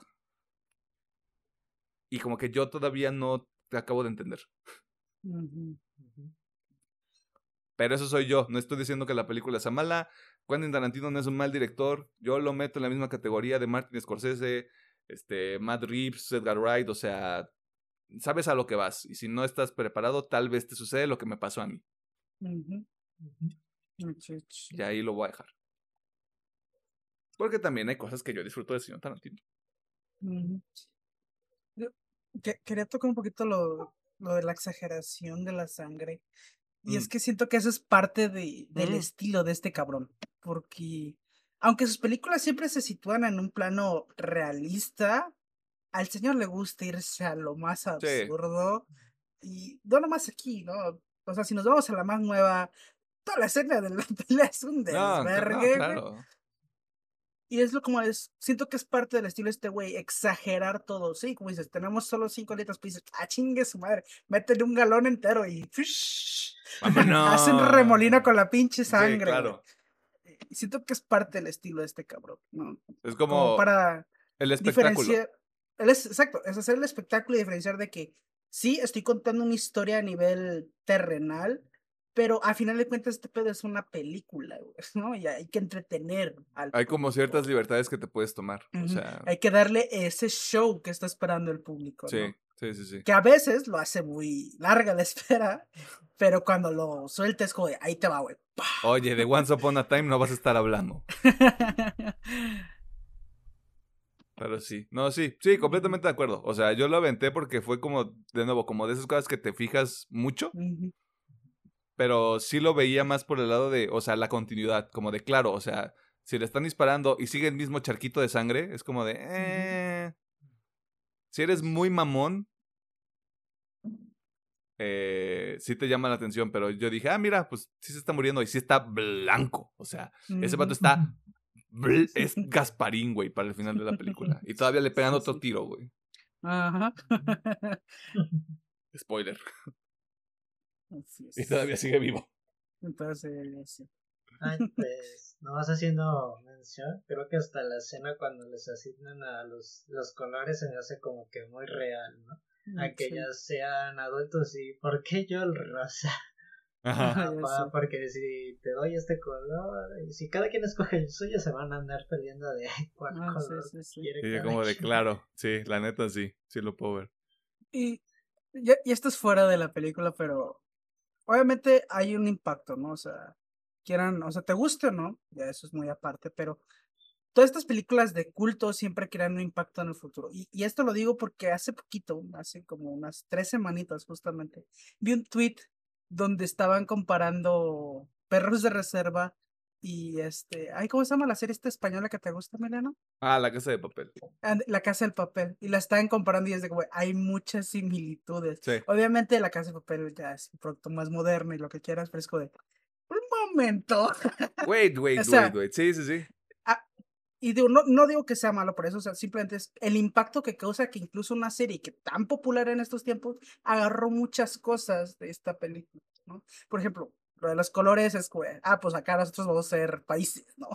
Mm, o, ah, va- vamos a atracar un, pues la misma madre, vamos a hacer un atraco y bla, bla, bla, ¿no? Y hacer, más que el atraco, el centrarse en los personajes, ¿no? En la interacción con ellos y lo que les rodea. Eventualmente todo se va al carajo, que es como Mm, de sí. aquí, a- o sea, lo que pasa con la casa de papel que podría diferenciarse de, de perros de reserva es que siempre hay una persona que está en control. Sí. sí, sí, Y en perros de reserva, güey, o sea, qué interesante sería la casa de papel sin el profesor. Sí, sí, sí. Chale. Pues digo, me, me gustó mucho esa comparación que a lo mejor uno me parece, ¿cómo los comparas? güey? Ah, sí, Pero Se claro. me hizo interesante, se Los me hizo muy interesante sí. eso. No, incluso yo estaba pensando, o sea, como los standoffs, ujú. Yo te, si alguien llega y me dice, es que Perros de Reserva lo hizo primero, güey, probablemente no, porque están los western. Sí.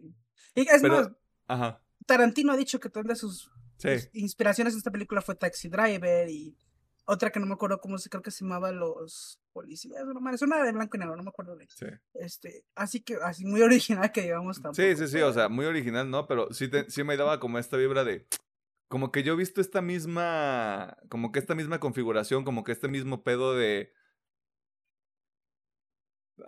gente apuntándose entre ellos, probablemente es como Sí, mucho sí. más clásico, Sí, sí, sí. Pero sí, sí te creería que un director ahorita como de los 2000, 2010 dijera, es que yo vi Perros de Reserva, Exactamente. me gustó esa composición y lo tomé para este otro pedo.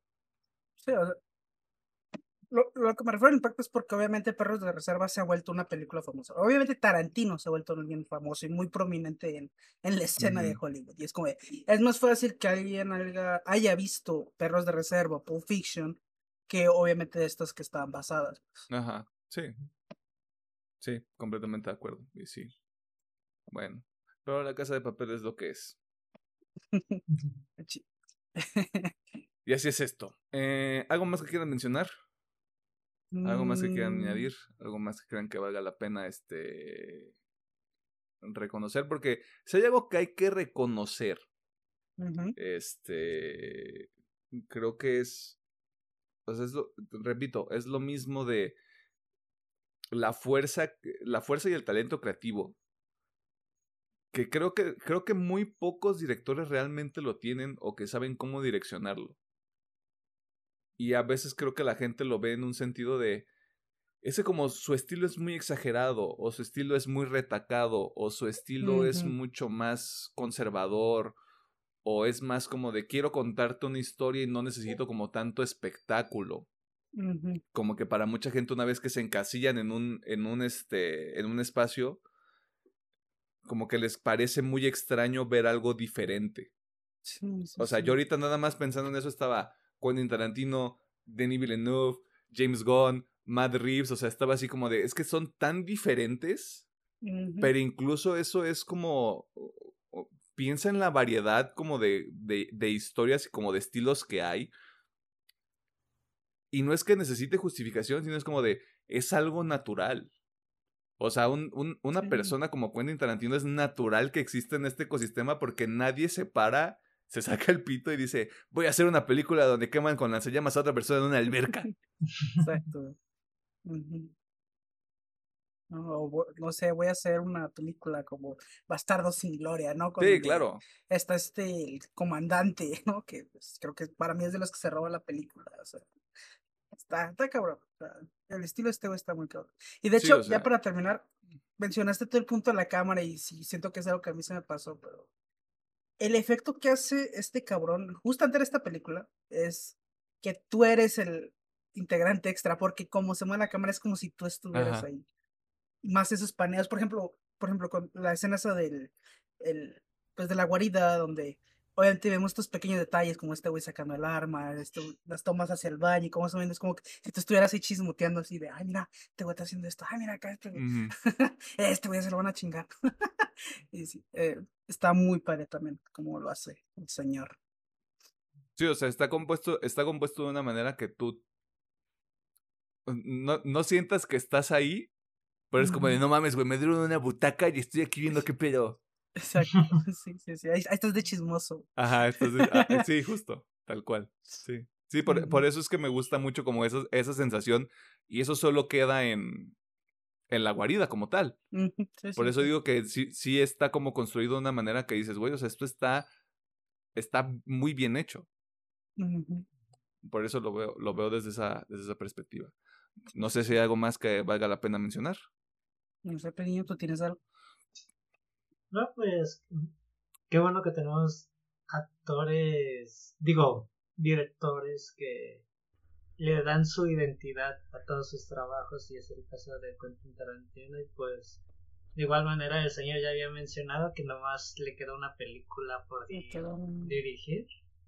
Y me imagino que todavía está en ese proceso creativo de cuál va a ser su última historia y pues ojalá que sea algo muy padre, la verdad. Muchos dicen quieren que sea Kill Bill 3, pero a lo mejor el señor sale con algo como Once a One Time en Hollywood o otra cosa totalmente diferente.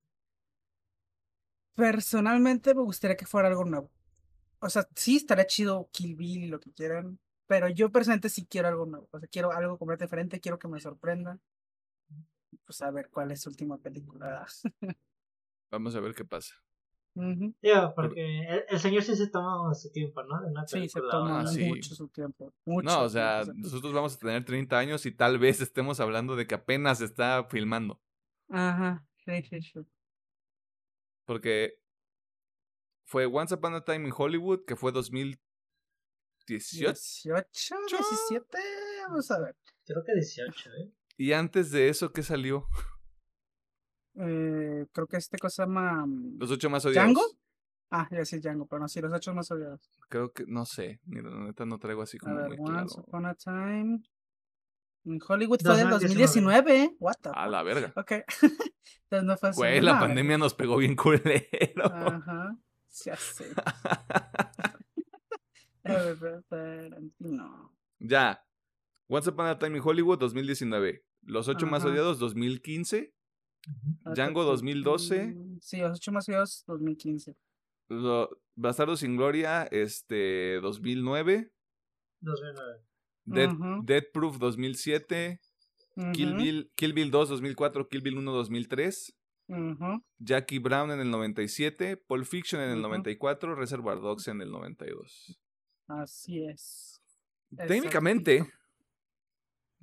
en 2023 deberíamos estar viendo algo nuevo de Quentin Tarantino. Técnicamente sí. Técnicamente. Así es, así es. Pero pues a ver qué pasa, ¿no? O sea, si ahí hay este algo más que el señor quiera hacer. Y si no, está bien. O sea, tampoco es el fin del mundo. Mm, mm, mm. No, mira, quién sabe, tampoco hay nada como de, ¿está haciendo esto? Not a lot of shit, pero pues Sí, sí, sí. ahí está. Esas fueron nuestras opiniones, comentarios, sugerencias, este, cosas que no nos agradaron tanto de, este, Perros de la Calle. Wow, gran nombre. Eh, película que usted puede encontrar de nuevo en HBO Max y que pues está recomendada, pero sepa lo que va. Sí, sepa lo que va. O sea, si nunca ha visto nada de Tarantino, mínimo si ese como un resumen para ver si es su estilo. Porque, como decimos, es necesario entrar en el mood para ver a Tarantino. Y si yo le pudiera hacer una sugerencia, no la vea con los ojos del presente. Sí, sí, sí, sí. Que... Va a encontrar cosas que tal vez no le gusten mucho. Sí, sí, sí, obviamente. Este, solo para que tenga eso en consideración. Eh, dicho todo eso, vámonos a la sección de recomendaciones porque este es domingo de resurrección y ya está haciendo calor y se antoja una caguama.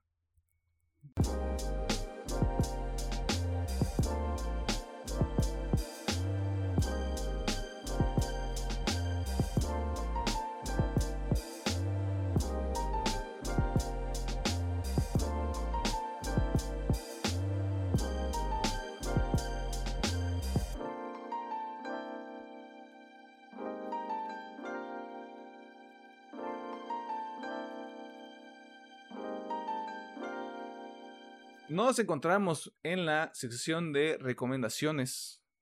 Un espacio. Un oasis. Donde nosotros recomendamos cuatro acciones. Las primeras tres usted ya las conoce. No compre cosas en el Starbucks. No compre cosas de Apple. Y apoya la economía local este, comprándole electrodomésticos o electrónicos al piedrero, piedrera o piedrere de su colonia tire paro. O sea, Diosito lo habría hecho. La cuarta cosa que nosotros hacemos. La cuarta cosa que nosotros hacemos, ya, mejor, eh, es recomendarle algunas cosas que usted puede consumir entre cada uno de los ahora 57 episodios de este maravilloso programa. Yo lo único que les quiero recomendar, que es recomendación no oficial, es vayan a ver los malditos episodios. Estoy harto de que Ay, es que Terminator. Ay, es que la Liga de la Justicia. Tenemos 57 episodios.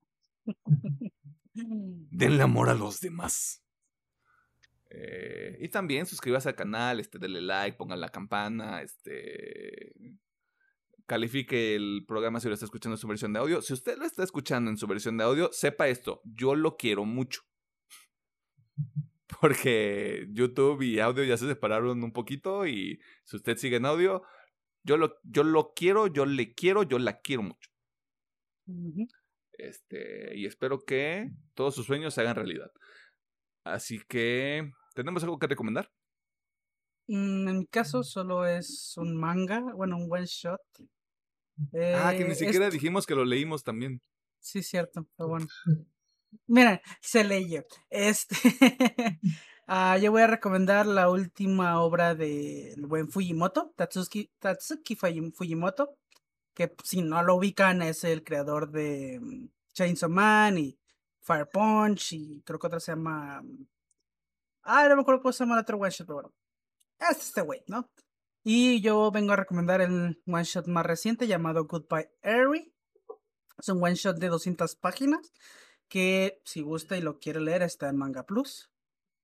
Y estos próximos minutitos va- me va a ver a mí haciendo una felación al señor eh, Fujimoto porque este cabrón es una pinche reatota a la hora de escribir. Eh, siento que lo más fuerte que tiene tanto Goodbye Eri como sus otras obras es la forma en que Fujimoto te narra, por así decir, o sea, te cuenta la historia, porque al menos desde mi trinchera les puedo decir que su forma es muy cinematográfica.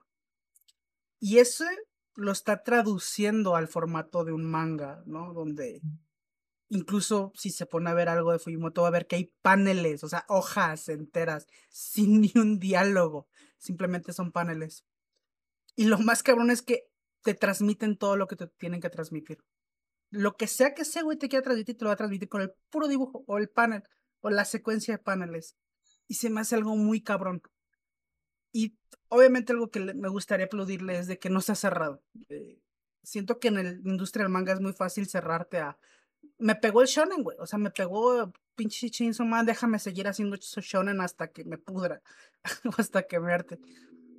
Y el señor no, güey. Dice, ah, mira, me aventé un shonen, Luego me voy a aventar estos one shot que no tienen nada que ver el shonen.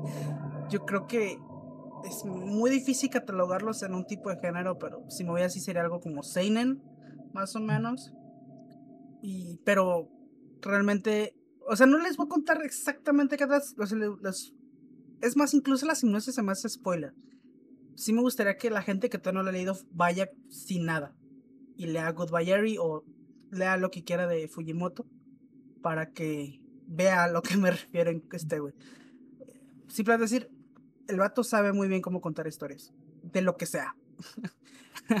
Así que esa es la recomendación. Lea Goodbye Eri, como digo, es un one shot de 200 páginas y lo puede encontrar en Manga Plus totalmente gratuito y traducido, obviamente. Que no le intimide el tema de las 200 páginas. Se lee Sí. muy rápido. Se van en chinga, créanme. Como, les digo, hay muchas hojas enteras donde no hay diálogo, es puro dibujo. Yes. Suscribo. Ujú. Concuerdo. Entonces, adiós, Eri. Adiós. Eri. En Manga Plus. Este, creo que Pedro apenas está haciendo la tarea. No, estoy contestando el mensaje. Uh, necesitas, No es por que tenemos más tiempo, brother. Dice, dice Pedro que. Que, que la alarguemos. ok. Ajá, que por favor. Este, Ah, ya. ¿Tienes algo que recomendar? Eh, tengo dos canciones. Ok. Ahora como que se me soltó mi la- lado popero la semana. Está bien. Y la primera canción sería de Shawn Mendes, la de There's Nothing, eh, Holding Me. Holding me back. Ubico la sí. rola.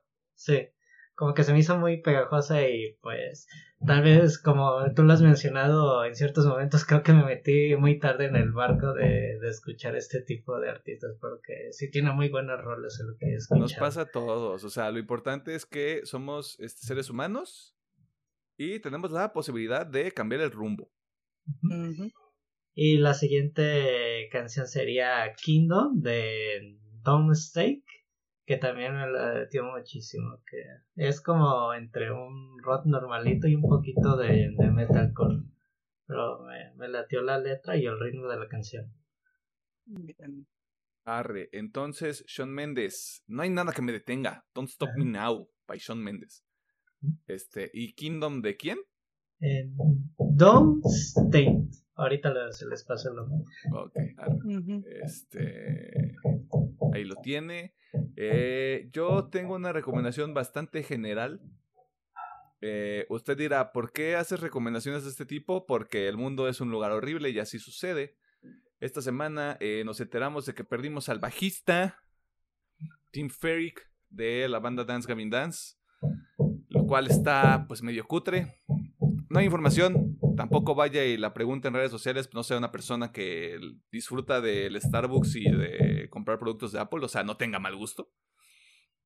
Eh, desafortunadamente estas cosas suceden, así es la vida. Eh, no sé si ya había recomendado este disco, según yo no. Pero voy a recomendar Acceptance Speech de Dance Having Dance del 2013. El primer disco donde Tim Ferrick, este. El primer disco de la segunda vuelta que tiene Tim Ferrick con la banda. Esta banda es un cagadero cuanto a los miembros. Este. Pero este fue el primer disco que yo escuché de Dance Having Dance. Y a partir de ese, de ese tiempo, del ya lejano, dos, verga, güey, casi 10 años. Eh, esa, esa banda no me ha soltado. me tiene agarrado del cuello. Este, y como se les ha dicho anteriormente, la mejor manera de honrar a la gente que se va es este consumiendo el arte que nos dejó. Una reflexión muy bonita que siempre me queda en estos casos es de que en este los artistas son muy afortunados porque ellos realmente nunca mueren, ya que siempre se quedan en sus obras. Y pues bueno, este, en este caso, este team se va a quedar con todos los fans, eh, que obviamente aquí estamos tres, y en sus canciones tan, tan buenas que siempre, siempre sacó. Descansen poder. Este. Y ya, es todo lo que tengo por el contexto y porque no he escuchado un montón de cosas que han salido. Eh, espero poder hacerlo en la semana. Pero él lo tiene. ¿Algo más que valga la pena mencionar, añadir, recomendar? Mm. Mm. Pedro. ajá, la, vas a recomendar tú o la recomiendo yo? Eh, como tú quieras. No, pues ahí estás, jálate. Eh, bueno, otra recomendación. Llegada ahorita de la nada, vayan a ver de Norman, el hombre del norte. Eh, voy a hablar un poquito de aspecto general de Supercast. Eh, muy buen soundtrack la película. Los escenarios de la película también están bastante bien. Sí se crea un mod, sí, sí es muy... ¿Cómo es la palabra? Inmersiva la película. Mm. Sí, la atmósfera, tiene muy buena atmósfera y también es una película muy inmersiva con el aspecto de, de las luces. Porque de hecho cuando entramos a la sala no se veía ni madres por la ah, toma de la escena. Igual de Batman. Igual que, que de Batman, güey. Sí. Y la verdad es muy buena. Si usted también es fanático de la cultura nórdica, creo que el director hace mucho énfasis de en las creencias de, de, toda esta cultura de la vida, la muerte, la responsabilidad que se tienen como como cultura también está muy padre, así que yo creo que le va a gustar mucho y pues está muy buena la película. Y este, para añadir un poquito a lo que dice Pedro, si usted ya es fan de este, Robert Eggers, director de La Bruja y del Faro, hay cosas de Robert Eggers en la película también. Sí. O sea. Tengo que ver esa madrilla. Pero, sí voy a decir esto, y se lo dije a Pedro. Yo no iba con muchas expectativas. O sea, sé quién es el señor, sé el cast, o sea, sé como para dónde iba todo sí la disfruté. Me estoy convirtiendo en un creyente. Yes. Welcome to the este, club, my boy. Pero luego voy a ver el faro y como que se me va a ir para el otro lado la, la palanca, güey. O sea, como que ahorita estoy así como de, eh, todo está bien. Y luego, el, mira, el faro a mí sí me gustó mucho. Bueno, no sé si conectas, pero a mí me gustó mucho el faro. Yo sé, yo sé que el norteño te va a gustar mucho. El hombre del norte, no quiero decir el norteño porque luego digo el norteño, güey. El hombre del norte te va a gustar mucho, güey. Chingo a mi madre si no. Bueno, chingo a mi padre si no. Ya, deconstruida. Este, ya se lo había dicho Alejandro, pero ya, o sea, está en el episodio. Si no le gusta, yo no estoy en el episodio de Aquaman, güey. Te hago este trato desde ahorita. Aquaman 2. Te hago este trato desde ahorita, güey. Y va a estar en el internet, güey. O sea que si no lo compro, soy un pinche hombre de mm, que no tengo palabra. Va, ya está. Ahí está. En, en cemento, en el internet, en un lugar donde las cosas no se olvidan. Eh, y pues sí, sí, van al norteño. Sí está chido. No lleven niños. Eh, No, no. No lleven niños. Ah, esa película no. Sí. Porque yo veía, yo me asustaba un poquito porque veía muchos niños y dije, no mamen. Si los meten al norteño, no mamen. No, es que había otras dos, otras dos películas así que. Sí, que- no, pero pues como cuando fuimos a ver viejos, güey, que había niños ahí. No, Adiosito. están cabrones. Está. Sí, este, o sea- paternidad. O sea, o sea, digo, al menos en mi caso yo sí pasé por viendo películas que no debía mi edad, pero no lo hagan. No, no lo hagan, niños Sí, o sea, que somos, la, somos eso. la prueba de que no deberías hacer eso. Sí, exactamente. No, no lo hagan. Yo. Ahí- Ahí yo está el Sonic. Ahí Ahí está. está que Sonic. ha ha de haber alguna película animada. Probablemente. Va a salir Pop Patrol. Mira, vean Paw Patrol con sus niños. Este. Sí. Sí, yo jugué Gears of War cuando tenía una tierna edad. No, no, no recomiendo. Yo, yo sigo diciendo lo mismo. Yo jugué Silent Hill. Y aunque me mame, sé que no debía haber Sí, sí, jugado sí. Silent Hill ahí. O sea, Halo, Halo lo pasas. O sea, Halo es como de Ajá. wow, aquí no es tanta violencia. Sí. Pero jugar Gears of War a los 11, 12 años, güey, eso no se hace. O sea, eso no está bien. Sí, o sea, en resumen, cuiden lo que consumen Sí, sí, si ustedes, si ustedes son padre o madre de, este, de familia que está escuchando este contenido, primero, un saludo. Segundo, este, un sentido pésame. Tercero, este, sí, cuiden el contenido que esté consumiendo sus, sus crías. Este, sí. no, te- no tenemos como mucho contexto para, para darles una gran recomendación, más que nuestra experiencia propia. Ajá, sí, sí. Si, si usted quiere que su hijo termine haciendo un este, programa en internet, pues mira, usted deje que el río fluya. aquí está lo que va a consumir. este, pero sí. También dígale que se suscriba si ya tiene YouTube, o sea, Sí. también, o sea, tí- tírenos la ma- échenos la mano, güey. Que tire paro, pues. Ajá. Y no era, no se y no se trataba de eso el domingo de resurrección, ya sí. Exacto. Y no se trataba de ayudar al prójimo mientras tratamos de ahogar ese sonido que se escucha de fondo. Ya vámonos. Vámonos. Ya están corriendo al pedo. Este, muchas gracias por escucharnos. Eh, y le cedo el micrófono al este, ingeniero porque me estoy metiendo en su sección. Pero bueno, ah, muchas gracias por escucharnos, por vernos y por darnos rating, por las interacciones, por todo. Muchísimas gracias. En serio, no creemos el apoyo que hemos tenido en YouTube con El Exterminador. Este, Se lo agradecemos. Ajá, se los agradecemos mucho. Eh, esperamos que tengan una bonita semana de Pascua y que esta semanita, si salieron de vacaciones, se la hayan pasado muy chido. Y si no salieron como yo, pues miren a su salud. eh, se hayan puesto un pedanón igual que yo. Eh, am, así que pues nosotros nos vamos y nos vemos en el siguiente episodio. Les Bye. voy a Y dar no- una pista. Ajá. No, pues si quieres tú y la última recomendación, no, no, no martillen, no hagan ninguna obra en domingo en la mañana, por favor. No, sí, o sea. se pasan de chorizo. Y, menos el domingo de resurrección. Este, yo solo les voy a decir esto. Si ustedes creen que la combinación Baby Driver, este, Reservoir Dogs está rara, espérense a la trifecta que se Eh, viene. espérense la trifecta. Espérense a la trifecta porque va a estar cabrón. Ustedes ni Ajá. siquiera lo están viendo venir. Ajá. Ni siquiera lo esperan. O sea, ni si- no hay manera de que sepan qué es lo que viene, güey. No hay manera. Sí, sí, sí. Es más, el que le atine lo que viene. le, le- ahí negociamos si le doy algo, pero si le atinan. Ahí los Amor, te decía. Este, pero sí, es más, Quiniela. No, po- no vamos a dar pistas. O sea, así, así de general está el espectro. No es algo nuevo, no es el norteño, no es Animales Fantásticos, no es Sonic. Es algo que ya existe. Y, si usted, y si usted adivina, ahí negociamos algo. Si adivina, nos contacta y ahí negociamos con es su. Mm, no hay manera, no hay manera de que la gente sepa qué es lo que viene, güey. No hay manera. A menos que alguno de nosotros haga una cuenta falsa, güey, así como... Ah. Eh". A ver. Sacando las cuentas. pues ya estuvo. Ahora sí, este, diviértanse. Bye.